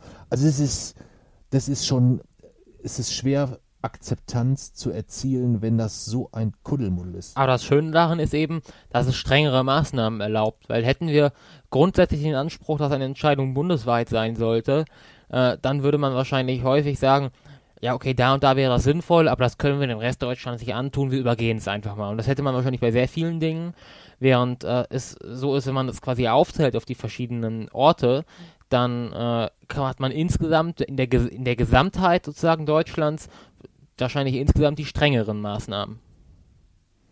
Ja, man, also es ist ja eine Sache des Blickwinkels. Du kannst es ja auch aus dem Blickwinkel sehen, dass du sagst, die Länder haben die letzten sechs Monate gut gemanagt und der Bund hat versagt. Auch das wäre ja ein Blickwinkel. Hm. Wobei versagt ein großes Wort hm. ist im Stemmen einer, einer Krise in einer Größenordnung, die die Welt noch nicht gesehen hat. Und auch den Blickwinkel darf man nicht vergessen dass es ja schon durchaus auch Kennzahlen gibt, wenn man sich das anschaut, mal weltweit hinsichtlich Todeszahlen und Co., wo man sagt, es gibt schon auch vieles, was ja in Deutschland richtig gemacht wurde. Ja. Ja. Und vielleicht ist es jetzt auch, das ist eine klitzekleine Hoffnung, etwas, dass wir uns momentan von Infektionszahlen, von den nackten Infektionszahlen so massiv beeindrucken lassen, dass es, ähm, äh, es gab ja eine sehr, sehr lange Phase, wo die Todeszahlen deutlich niedriger waren im Vergleich insgesamt, im Vergleich zum Anstieg der Infektionszahlen. Und irgendwo, da, und da trennen sich unsere beiden Wege, glaube ich, du würdest eigentlich sagen, jede Ma oder ein Toter rechtfertigt jegliche Maßnahme zur Ja. Verhinderung des Corona- Corona-Ausbruchs. so. Und das ist ja etwas, wenn du das aufs Leben überträgst, Mhm. würde das eigentlich bedeuten, also ich gehe schon davon aus, dass es im Jahr im deutschen Zugverkehr mindestens eine dreistellige Anzahl an Todesfällen gibt. Mm, Der Unterschied ist, dass Corona etwas ist, äh, was ähm, ja etwas Vorübergehendes ist. Man ist ziemlich sicher, man muss sich jetzt für eine bestimmte Zeit einschränken und dann ist dieses Risiko zum Großteil gebannt. Nämlich dann, wenn äh, ja, denn irgendwann dann mal passende Therapien oder ein Impfstoff oder Schnelltests oder sonstiges kommen.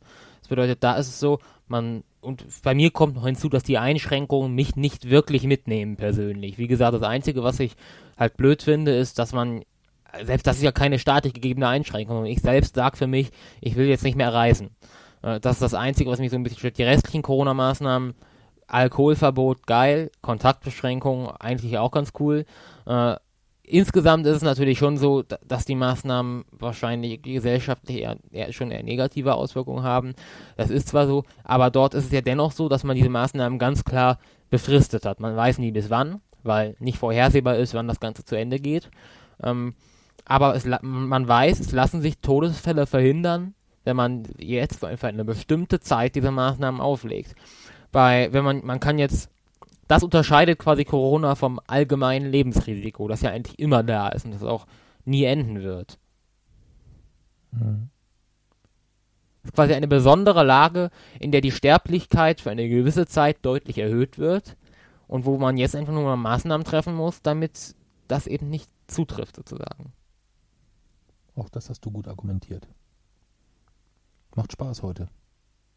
Macht wirklich Spaß heute, auch, auch wenn es ein sehr mich sehr äh, beschwerlich treffendes Thema ist, macht es mir sehr viel Spaß, äh, mit dir die Ansichten darüber auszutauschen. Hm. Hatten wir lange nicht mehr äh, beim Wochenrückblick. Bei den Themen haben wir das die letzten Male immer wieder gut hingekriegt, finde ich, dass wir da wirklich äh, tolle Diskussionen hinbekommen haben. Aber bei den Wochenrückblicken war das manchmal ja auch ein bisschen schwierig. Ne?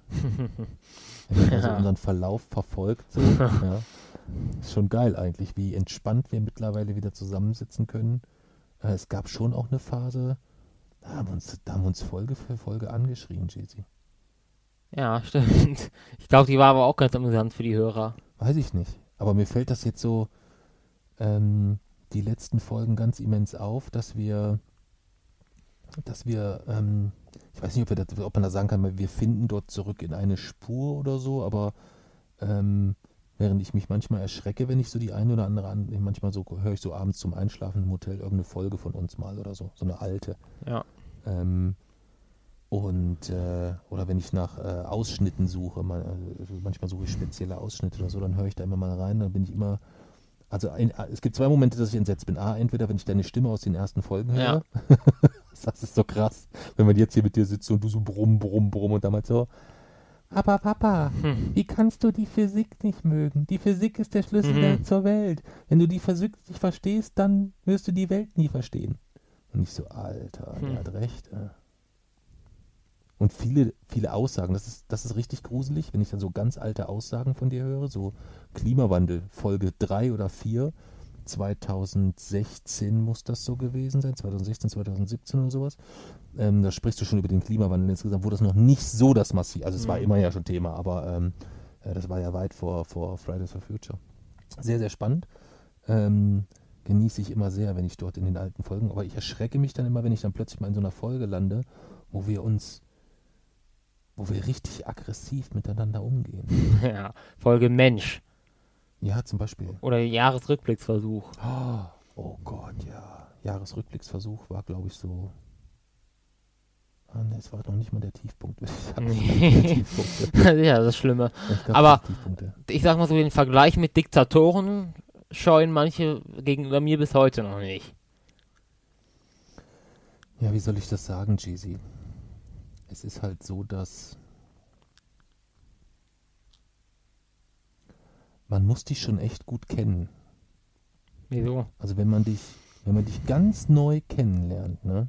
Oder angenommen, ich wäre jetzt ein Mitschüler in deinem Alter und ich erinnere mich mal so an die Zeit, als ich so 14, 15, 16 war, dann wärst du wahrscheinlich einer der Mitschüler gewesen, wo ich gesagt hätte, das ist der Nächste, der mal eine Schelle kriegt. Hm.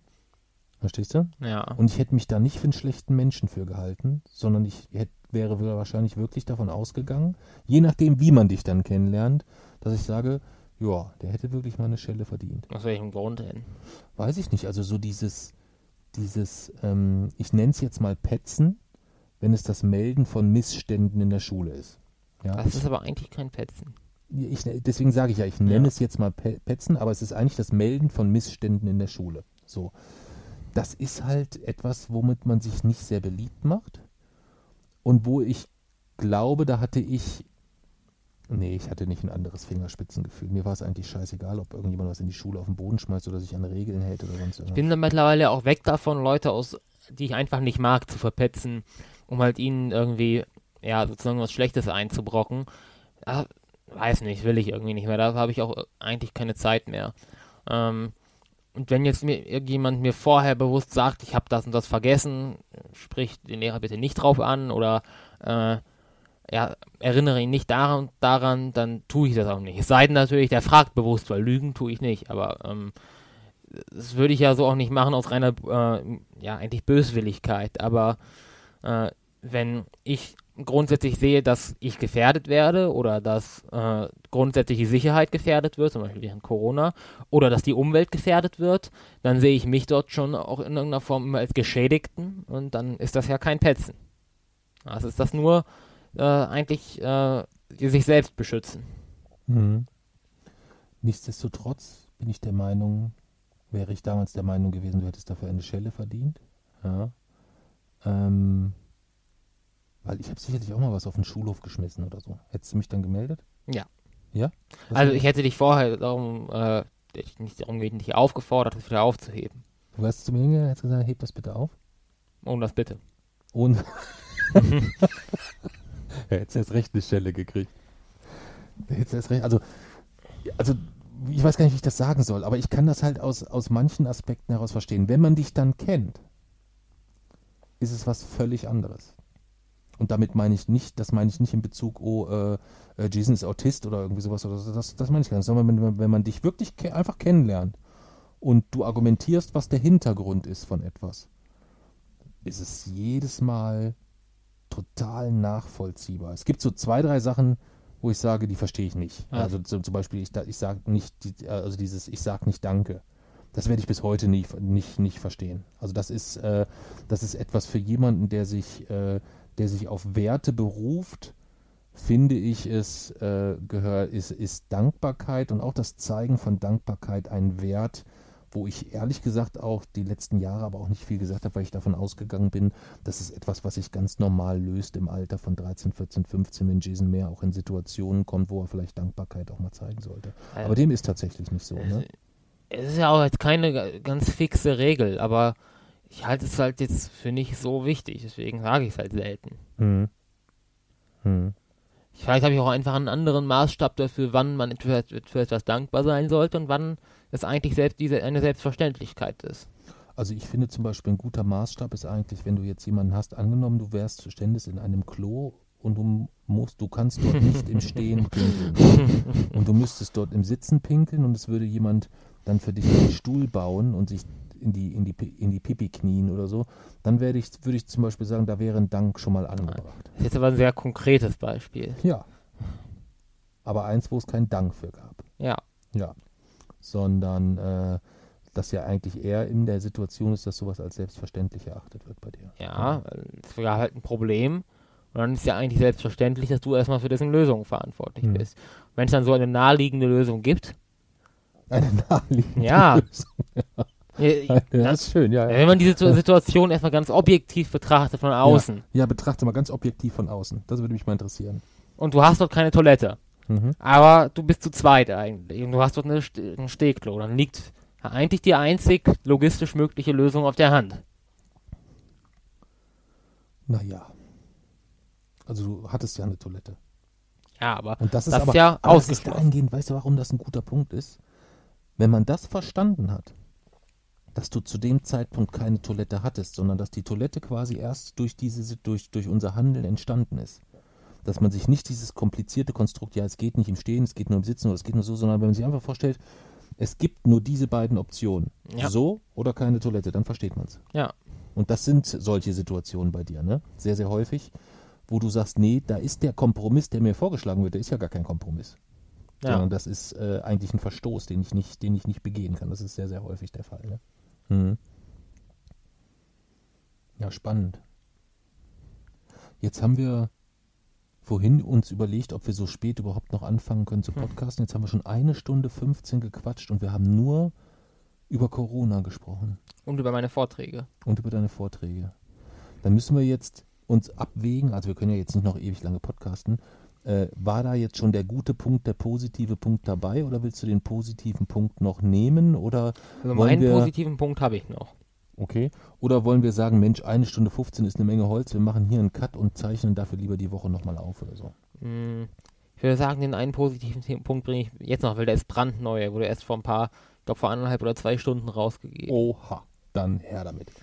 Also, ich habe letzte Woche, Ende letzter Woche, äh, erfahren, dass am Montag eine Pressekonferenz der NASA angekündigt ist, auf der sie eine, ja, Zitat, aufregende äh, Entdeckung auf dem Mond bekannt geben wollen, der, also von, vom SOFIA, das ist so ein spezielles, ja, äh, St Stratosphärenobservatorium, also eigentlich ein riesiges Fluggerät, auf dem halt Instrumente, das sehr hoch in der Atmosphäre fliegt, auf dem halt Instrumente verteilt sind. Und das hat wohl eine Entdeckung auf dem Mond gemacht, die wohl auch relevant für die geplante Rückkehr von Menschen zum Mond ist, die ja in ein, die ja 2024 stattfinden soll. Und ich finde das sowieso mal ein bisschen gemein, wenn man halt mit so vielen Tagen Vorlaufzeit das bekannt gibt, weil man grübelt dann natürlich schon. Und es, es gibt dann natürlich auch so, ja, sofort diejenigen, die sagen, sie haben Aliens entdeckt oder äh, halt die üblichen Spekulationen, die es dort eigentlich immer gibt. Mm, Und jetzt wurde eben tatsächlich bekannt gegeben, worum es geht. Und äh, sie haben tatsächlich Wasser auf dem Mond entdeckt, beziehungsweise gefrorenes Wasser, also Eis. Ähm, und das seltsamerweise nicht nur in den, ja, in den Kraterregionen am Südpol, da wusste man schon lange, dass es dort ähm, ja, äh, Wasser gibt, weil dort sozusagen niemals die Sonne scheint. Es gibt dort Kraterwände, die liegen so speziell, dass dort in der gesamten Geschichte des Mondes noch nie die Sonne hingeschienen hat. So ist es logisch, okay, da gibt es gefrorenes Wasser. Überall anders auf dem Mond sagt man momentan, da ist es zu heiß. Da, da würde Wasser sofort verdunsten. Und es gab so leichte Hinweise in der Vergangenheit, dass es vielleicht doch Wasser auch gibt außerhalb des Südpols. Aber man konnte es nie genau sagen, weil man niemals, weil man nicht unterscheiden konnte zwischen äh, Wasser und Hydroxyl, also äh, zwischen H2O und zwischen OH, sozusagen, das wären die chemischen Verbindungen. Und nun steht eben ganz klar fest, es gibt Wasser tatsächlich auch auf dem Mond außerhalb des Südpols. Das bedeutet, es kann Wasser sozusagen überall auf dem Mond geben. Und das ist natürlich, erstens ist es was Besonderes, weil wir nicht wissen, wie. Äh, normalerweise müsste das dort eigentlich sofort verdampfen, weil es viel zu heiß ist. Wir haben keine Ahnung, wie da, wieso das dort jetzt dann doch vorkommt in gefrorener Form. Äh, und es ist natürlich dann für eine mögliche Kolonisierung des Mondes schon nochmal was ganz anderes. Sonst, die Ursprungslage war eigentlich, wir müssen jetzt halt am Südpol landen und müssen dort die Basis aufbauen, weil nur dort gibt's Wasser. Jetzt heißt es eigentlich, okay, überall auf dem Mond gibt, kann es theoretisch Wasser geben. Wir wissen noch nicht genau, wir haben noch keine Karte sozusagen davon, wo es das nun gibt. Ähm, wir wissen auch noch nicht, ob das überhaupt nutzbar ist oder ob das, äh, ja, eigentlich gar nicht nutzbar ist, weil es verseucht ist mit irgendwelchen Materialien, was man auch nicht so einfach filtern kann oder weil es unzugänglich ist. Aber es ist natürlich schon, gerade in Anbetracht dessen, dass ja, das, dass ja momentan eigentlich die, äh, der Mond so im absoluten Fokus der Wissenschaft steht. Also ist ja eigentlich so extrem wie damals zu Apollo-Zeiten. Es wollen ja wirklich jetzt ganz plötzlich eigentlich alle zum Mond und auch in einer sehr hohen Geschwindigkeit. Ist das schon nochmal eine Entdeckung, der ich zutraue, das Ganze nochmal ordentlich zu beschleunigen. Okay. Und das ist jetzt eine ganz frische News quasi. Mhm. Ja. Ich habe das nur mitbekommen, als letzte Woche irgendwie gesagt wird, es wird eine Entdeckung bekannt gegeben oder es gibt irgendeine spezielle Entdeckung. Und als ich dann nur hörte, es geht irgendwie um die Rückseite des Mondes, habe ich erst ein bisschen Angst bekommen, muss ich Jo. sagen. Ja, ich habe eigentlich gedacht, dass Attila Hildmann da irgendwas entdeckt hat Hm. oder so. Oder die zehn Promis, die er noch aufploppen äh, lässt, äh, dass die sich dort versteckt haben. Doch noch die Nazi-Basis gefunden. Oder das, ja. Oder das, ja. Ja. Soll ich denn dann auch noch schnell was Positives machen? Irgendwas Kurzes, Knappes, damit wir das noch äh, alles mit voll haben? Dann würde ich sagen, ähm, was Positives. Oh ja, ich habe was Positives. Auch ganz brandaktuell. Friedrich Merz hat heute in einem Interview mit äh, einer großen Zeitung des Springer Verlags bekannt gegeben. Äh, zufälligerweise wurde er interviewt von, äh, von äh, Robin Alexander und von ähm, äh, Ulf Poschardt. Sind die ja beide wahrscheinlich auch über Twitter bekannt Ja. beides äh, Journalisten, denen ich, äh, wo ich sagen muss, also die, die lassen sich relativ deutlich im nicht ganz neutralen Bereich einordnen, würde ich jetzt einfach Ja. mal so sagen. Also wenn das jemand anders sieht, dann gerne, gerne mal ähm, uns eine E-Mail schreiben oder was auch immer, aber sehe ich jetzt beide äh, schon im sehr also den einen sehr, sehr weit in einem konservativ, sehr, sehr weit im, Re im, im rechtskonservativen. Also Poschardt finde ich geht gar nicht. Der hat jetzt einen, da habe ich gedacht, der meint den, der, der kann den Artikel gar nicht ernst meinen. Der hat jetzt einen Artikel veröffentlicht. Ich, le ich lese die Artikel ja nie immer. Vielleicht Ja. ist das auch einer der besten Satiriker, die es gibt. Oder der verdient einfach sein Geld. Das ist einfach wie so eine riesige Comedy-Show, wo du einfach versuchst, durch völlig irre Titel, völlig wirre Beiträge zu beschreiben, so und du spielst einen Chef, den Chefredakteur einer Zeitung. Weißt du? so wie bei, also bei der Titanic hätte ich jetzt gesagt, da wäre es eine geile Nummer zum Beispiel Mhm. insgesamt. Aber der hat dann so geschrieben, dass so äh, die Automobilbranche hat irgendwie neue Fahrzeuge vorgestellt. Da waren dann irgendwie so zwei, drei Autos abgebildet oder so. Und er hat es dann so dargestellt, dass so die Automobilbranche jetzt schon so zukunftsorientiert ist, dass sie eigentlich, wenn dieser Ökotrend dann in zwei Jahren vorbei ist, schon wieder wissen, was das Volk dann wirklich will. Also dicke Protzkarren, Batsch, Batsch, Batsch und so weiter.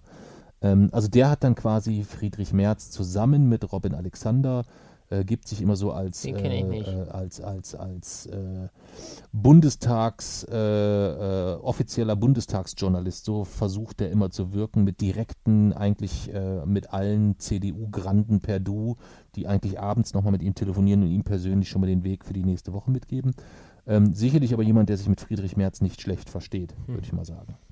Ähm, die beiden haben ihn interviewt und äh, Merz hat sich zu der Aussage äh, äh, hinreißen lassen, dass er, äh, dass es Hinweise darauf gibt, dass Armin Laschet versucht, ja. äh, die Wahl zu verhindern, um äh, darauf zu warten, seine Performance-Werte zu steigen. Und Merz hat dann, oder das Twitter-Social-Media-Team von Friedrich Merz hat dann nochmal äh, draufgelegt und hat auch dieses Zitat dann nochmal auf Twitter verbreitet, was ich doppelt spannend fand, weil ich eigentlich davon ausgegangen bin, oh, das zeigt ihn nicht in einem guten Licht. Ja, also im, in einem absoluten Höhepunkt der Pandemie und den, in dem, auf den steuern wir ja ganz Ja. gnadenlos zu, ähm, sich dann heulend hinzustellen, weil der Präsenzparteitag abgesagt wird, bei dem man gegebenenfalls dann äh, nach aktuellen Umfrageergebnissen tatsächlich ja keine schlechten Chancen hätte, um es mal vorsichtig zu formulieren, das muss man fairerweise sagen. Dann aber da rum zu mimimin, ähm, das ist schon, das erfordert schon ein gewisses Maß an Rücksichtslosigkeit, muss ich sagen. Und was ist das Positive? Das ist das Positive. Also ich glaube, dass das äh, Friedrich Merz noch das Genick brechen wird. Egal, ob die wann und wie und Mhm. wo parteitagstechnisch äh, dort zu Rande kommen, damit hat er sich keinen Gefallen getan. Da bin ich ziemlich sicher. Hm. Ähm, A, und das in zwei Richtungen. A, der Zeitpunkt und B, dort auch äh, Laschet so zu attackieren in der jetzigen Phase. Ich habe von Friedrich Merz während der ganzen Corona-Pandemie nicht viel gehört, muss ich sagen. Nee. Ja. Aber, Und es war jetzt nicht so, dass ich das als unangenehm empfunden habe. Ja. aber stell dir mal vor, er schafft es unter diesen Umständen. Es wäre ja eigentlich doppelt schlimm, weil es dann heißen würde, das wird sozusagen eigentlich bestätigt, dass man das durchaus machen kann und damit auch Erfolg hat. Ja, dem ist so. Ähm, ich glaube aber, dass da relativ, also so bescheuert das klingt, weißt du, wovon das, glaube ich, abhängig, äh, abhängig ist? In nicht unentscheidendem Maß ist es definitiv davon abhängig, ob nächste Woche in den USA Trump wiedergewählt wird. Hm. Ja. Ich glaube schon, dass das eine, eine Wiederwahl, eine so massiv heftige Signalwirkung Hm. über die gesamte Welt hätte, dass das einen Bolsonaro stör, äh, stärken würde, dass das einen Viktor Orban stärken würde, dass es all diese Kräfte stärken würde und dann auch auf Deutschland die Einprägung hätte, dass ähm, das, ja, dass das, was äh, aktuell die CDU ist, schon durchaus immer mehr Schnittstellen äh, oder noch mehr Schnittstellen auch zu äh, Parteiinhalten der AfD findet. Hm. Und bei Merz kommt ja nochmal die, wirtschaftlich, die Wirtschaftskomponente dazu. Ähm, das wird schon böse. Im Umkehrschluss, dann weiß man, was Sache ist. Laschet wäre ja so ein bisschen der Versuch einer Merkel-Variante. Also so ein bisschen, War mir vor Corona ehrlich gesagt das Liebste. ja, ich weiß es nicht. Ich finde es eigentlich traurig, wenn ich überlege, aus welchen Konstellationen heraus müsste ich mich aktuell entscheiden, so, weißt du? Selbst wenn ich es mir komplett frei aussuchen könnte und ich lasse mir das ganze Koalitionsgebumse außen vor, ja. Selbst dann wäre es schwierig, dass es da ähm, etwas gäbe, wo ich sage, wow, das wäre so die, die absolute Optimalsituation für die Herausforderungen der Zukunft. Ja. Ich glaube, wir sind halt immer zu langsam. Träge, Hm, das stimmt. langsam, weiß ich nicht. Vielleicht täuscht das aber auch. Hm. Naja, in, es ist halt die Sachen, die man nicht steuert, die passieren momentan so schnell wie noch nie zuvor. Aber damit kommen halt eigentlich, da- damit, jetzt kommen wir halt nicht mehr hinterher damit, das Ganze in irgendeiner Form zu steuern oder auch mit gewissen Richtlinien und Maßnahmen und Gesetzen halt äh, irgendwie zu begleiten. Also vielleicht werden, sind wir nicht unbedingt träger oder langsamer geworden, aber die Welt, die halt eigentlich, ja, über die man dann halt regieren muss, die man in irgendeiner Form, äh, ja, ja, schützen muss, verbessern muss, ist einfach schneller.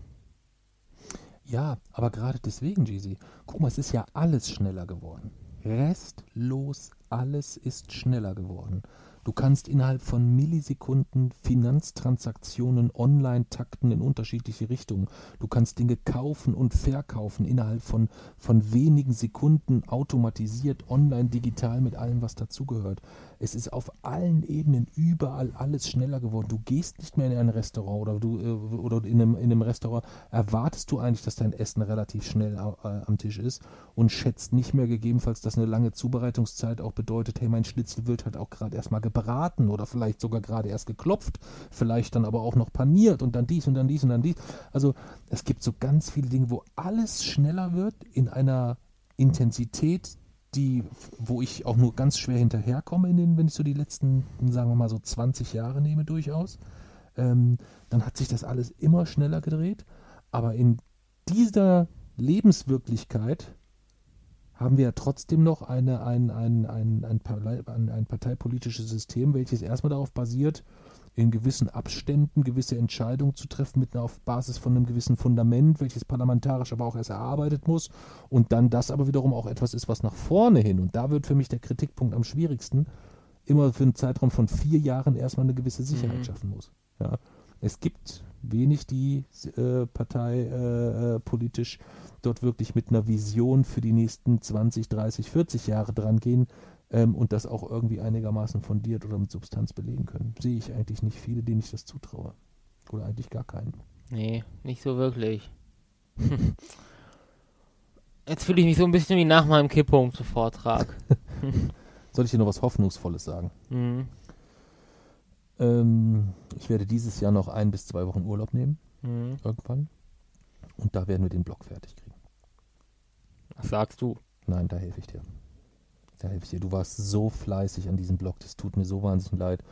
Ähm, und es ist, tut mir persönlich immer gut, wenn ich dann da immer mal reingucke und sehe, Alter, was der Junge dort jetzt schon wieder geschaffen hat. Ja, also es sind schon Wissenschaftsseiten angelegt mit tollen, ähm, tollen neu geschriebenen Artikeln zu wissenschaftlichen Persönlichkeiten. Also ich bin wirklich mega beeindruckt, stöbere da jetzt schon äh, äh, drinne, gerne drinne rum und genieße es auch kurzzeitig immer so ein bisschen, dass ich sage, wie geil, das ist so mein ganz persönliches Blog, weißt du? Hm. Mein Sohn schreibt das nur für mich.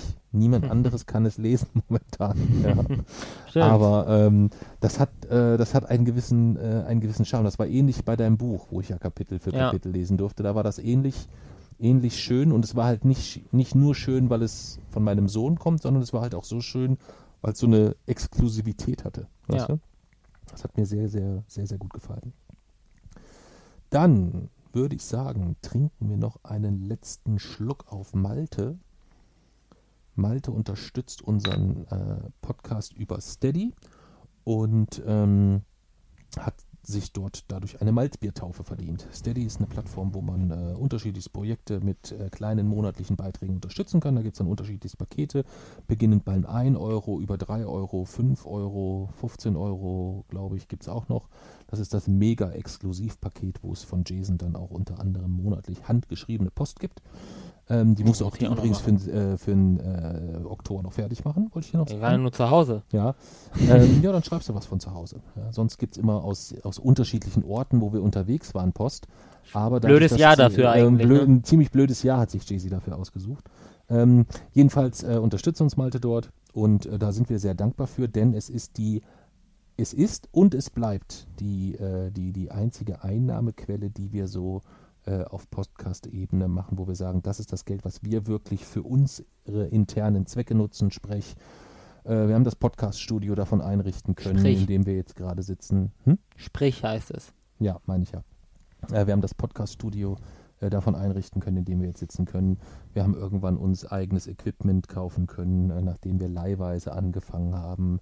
Wir sind jetzt dabei, einen YouTube-Kanal für Jason vorzubereiten, ähm, was um ein Vielfaches einfacher ist, wenn man dann auch mal sagen kann, okay, ähm, da kann man sich gebraucht nochmal äh, Equipment kaufen oder so.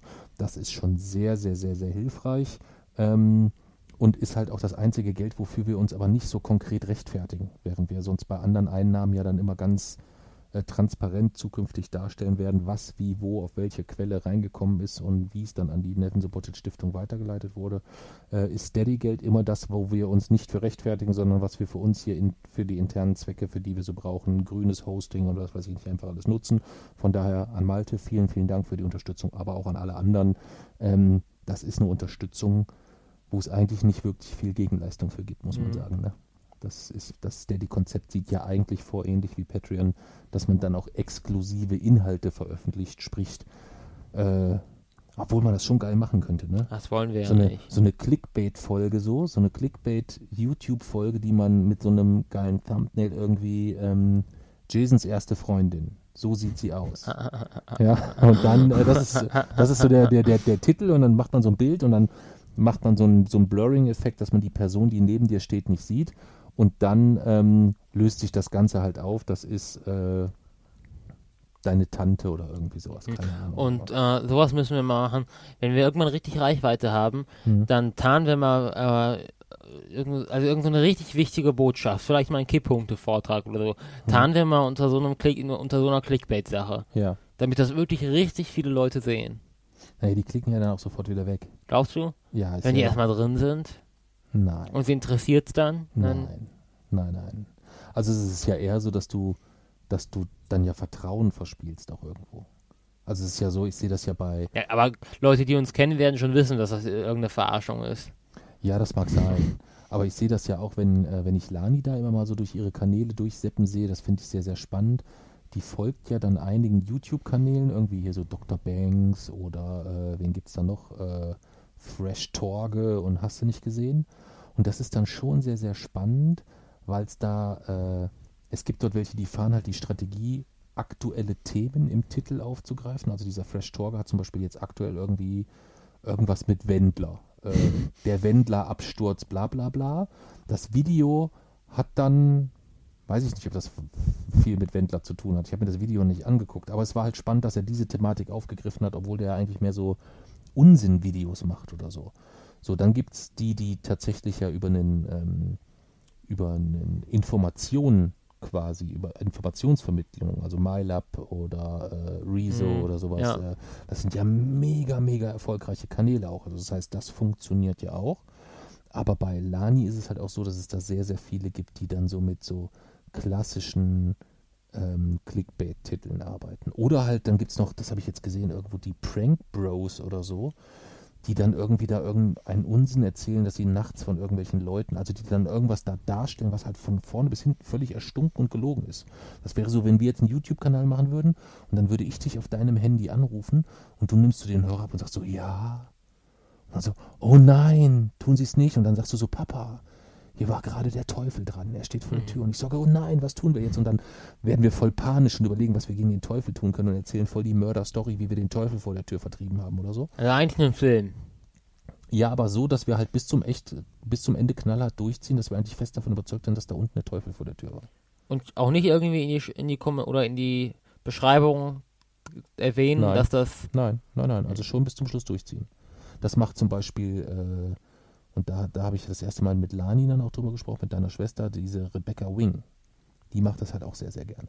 Also die, da gibt es ja ständig so Videos, äh, wie ich 24 Stunden in meinem Kleiderschrank überlebe oder sonst irgendwas. Und dann weißt du eigentlich, okay, das Video hat sie trotzdem in einer halben Stunde Alter, aufgezeichnet. wenn ich ein Video machen würde, es wird niemals so weit kommen, aber wenn ich ein Video machen würde, 24 Stunden in meinem Kleiderschrank, und ich mu- muss wirklich eigentlich nichts anderes machen, das Video hat keinen anderen Zweck, dann werde ich auch verdammt nochmal 24 Stunden in meinem Kleiderschrank sitzen.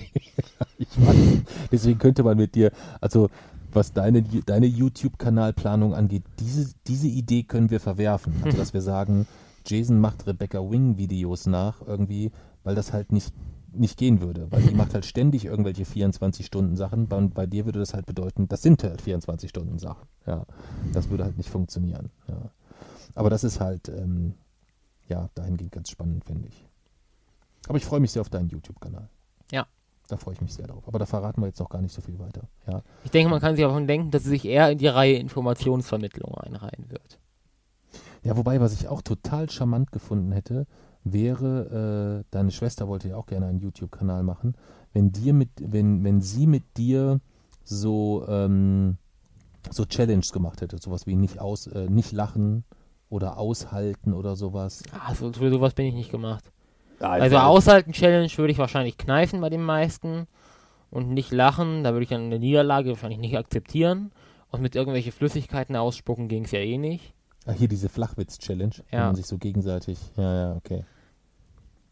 Also, wenn Lani sowas, wenn Lani ihren YouTube-Kanal irgendwann mal angeht, dann trete ich gerne mal als Gast auf, aber ich glaube, in dem, dafür, es würde nicht so funktionieren, dass man da quasi vieles für findet oder regelmäßig dort Sachen findet, die wir beide machen könnten. Okay. Gut. Lassen wir es so stehen. Vielen Dank an Malte, vielen Dank an alle anderen Unterstützer. Und dann hören wir uns demnächst.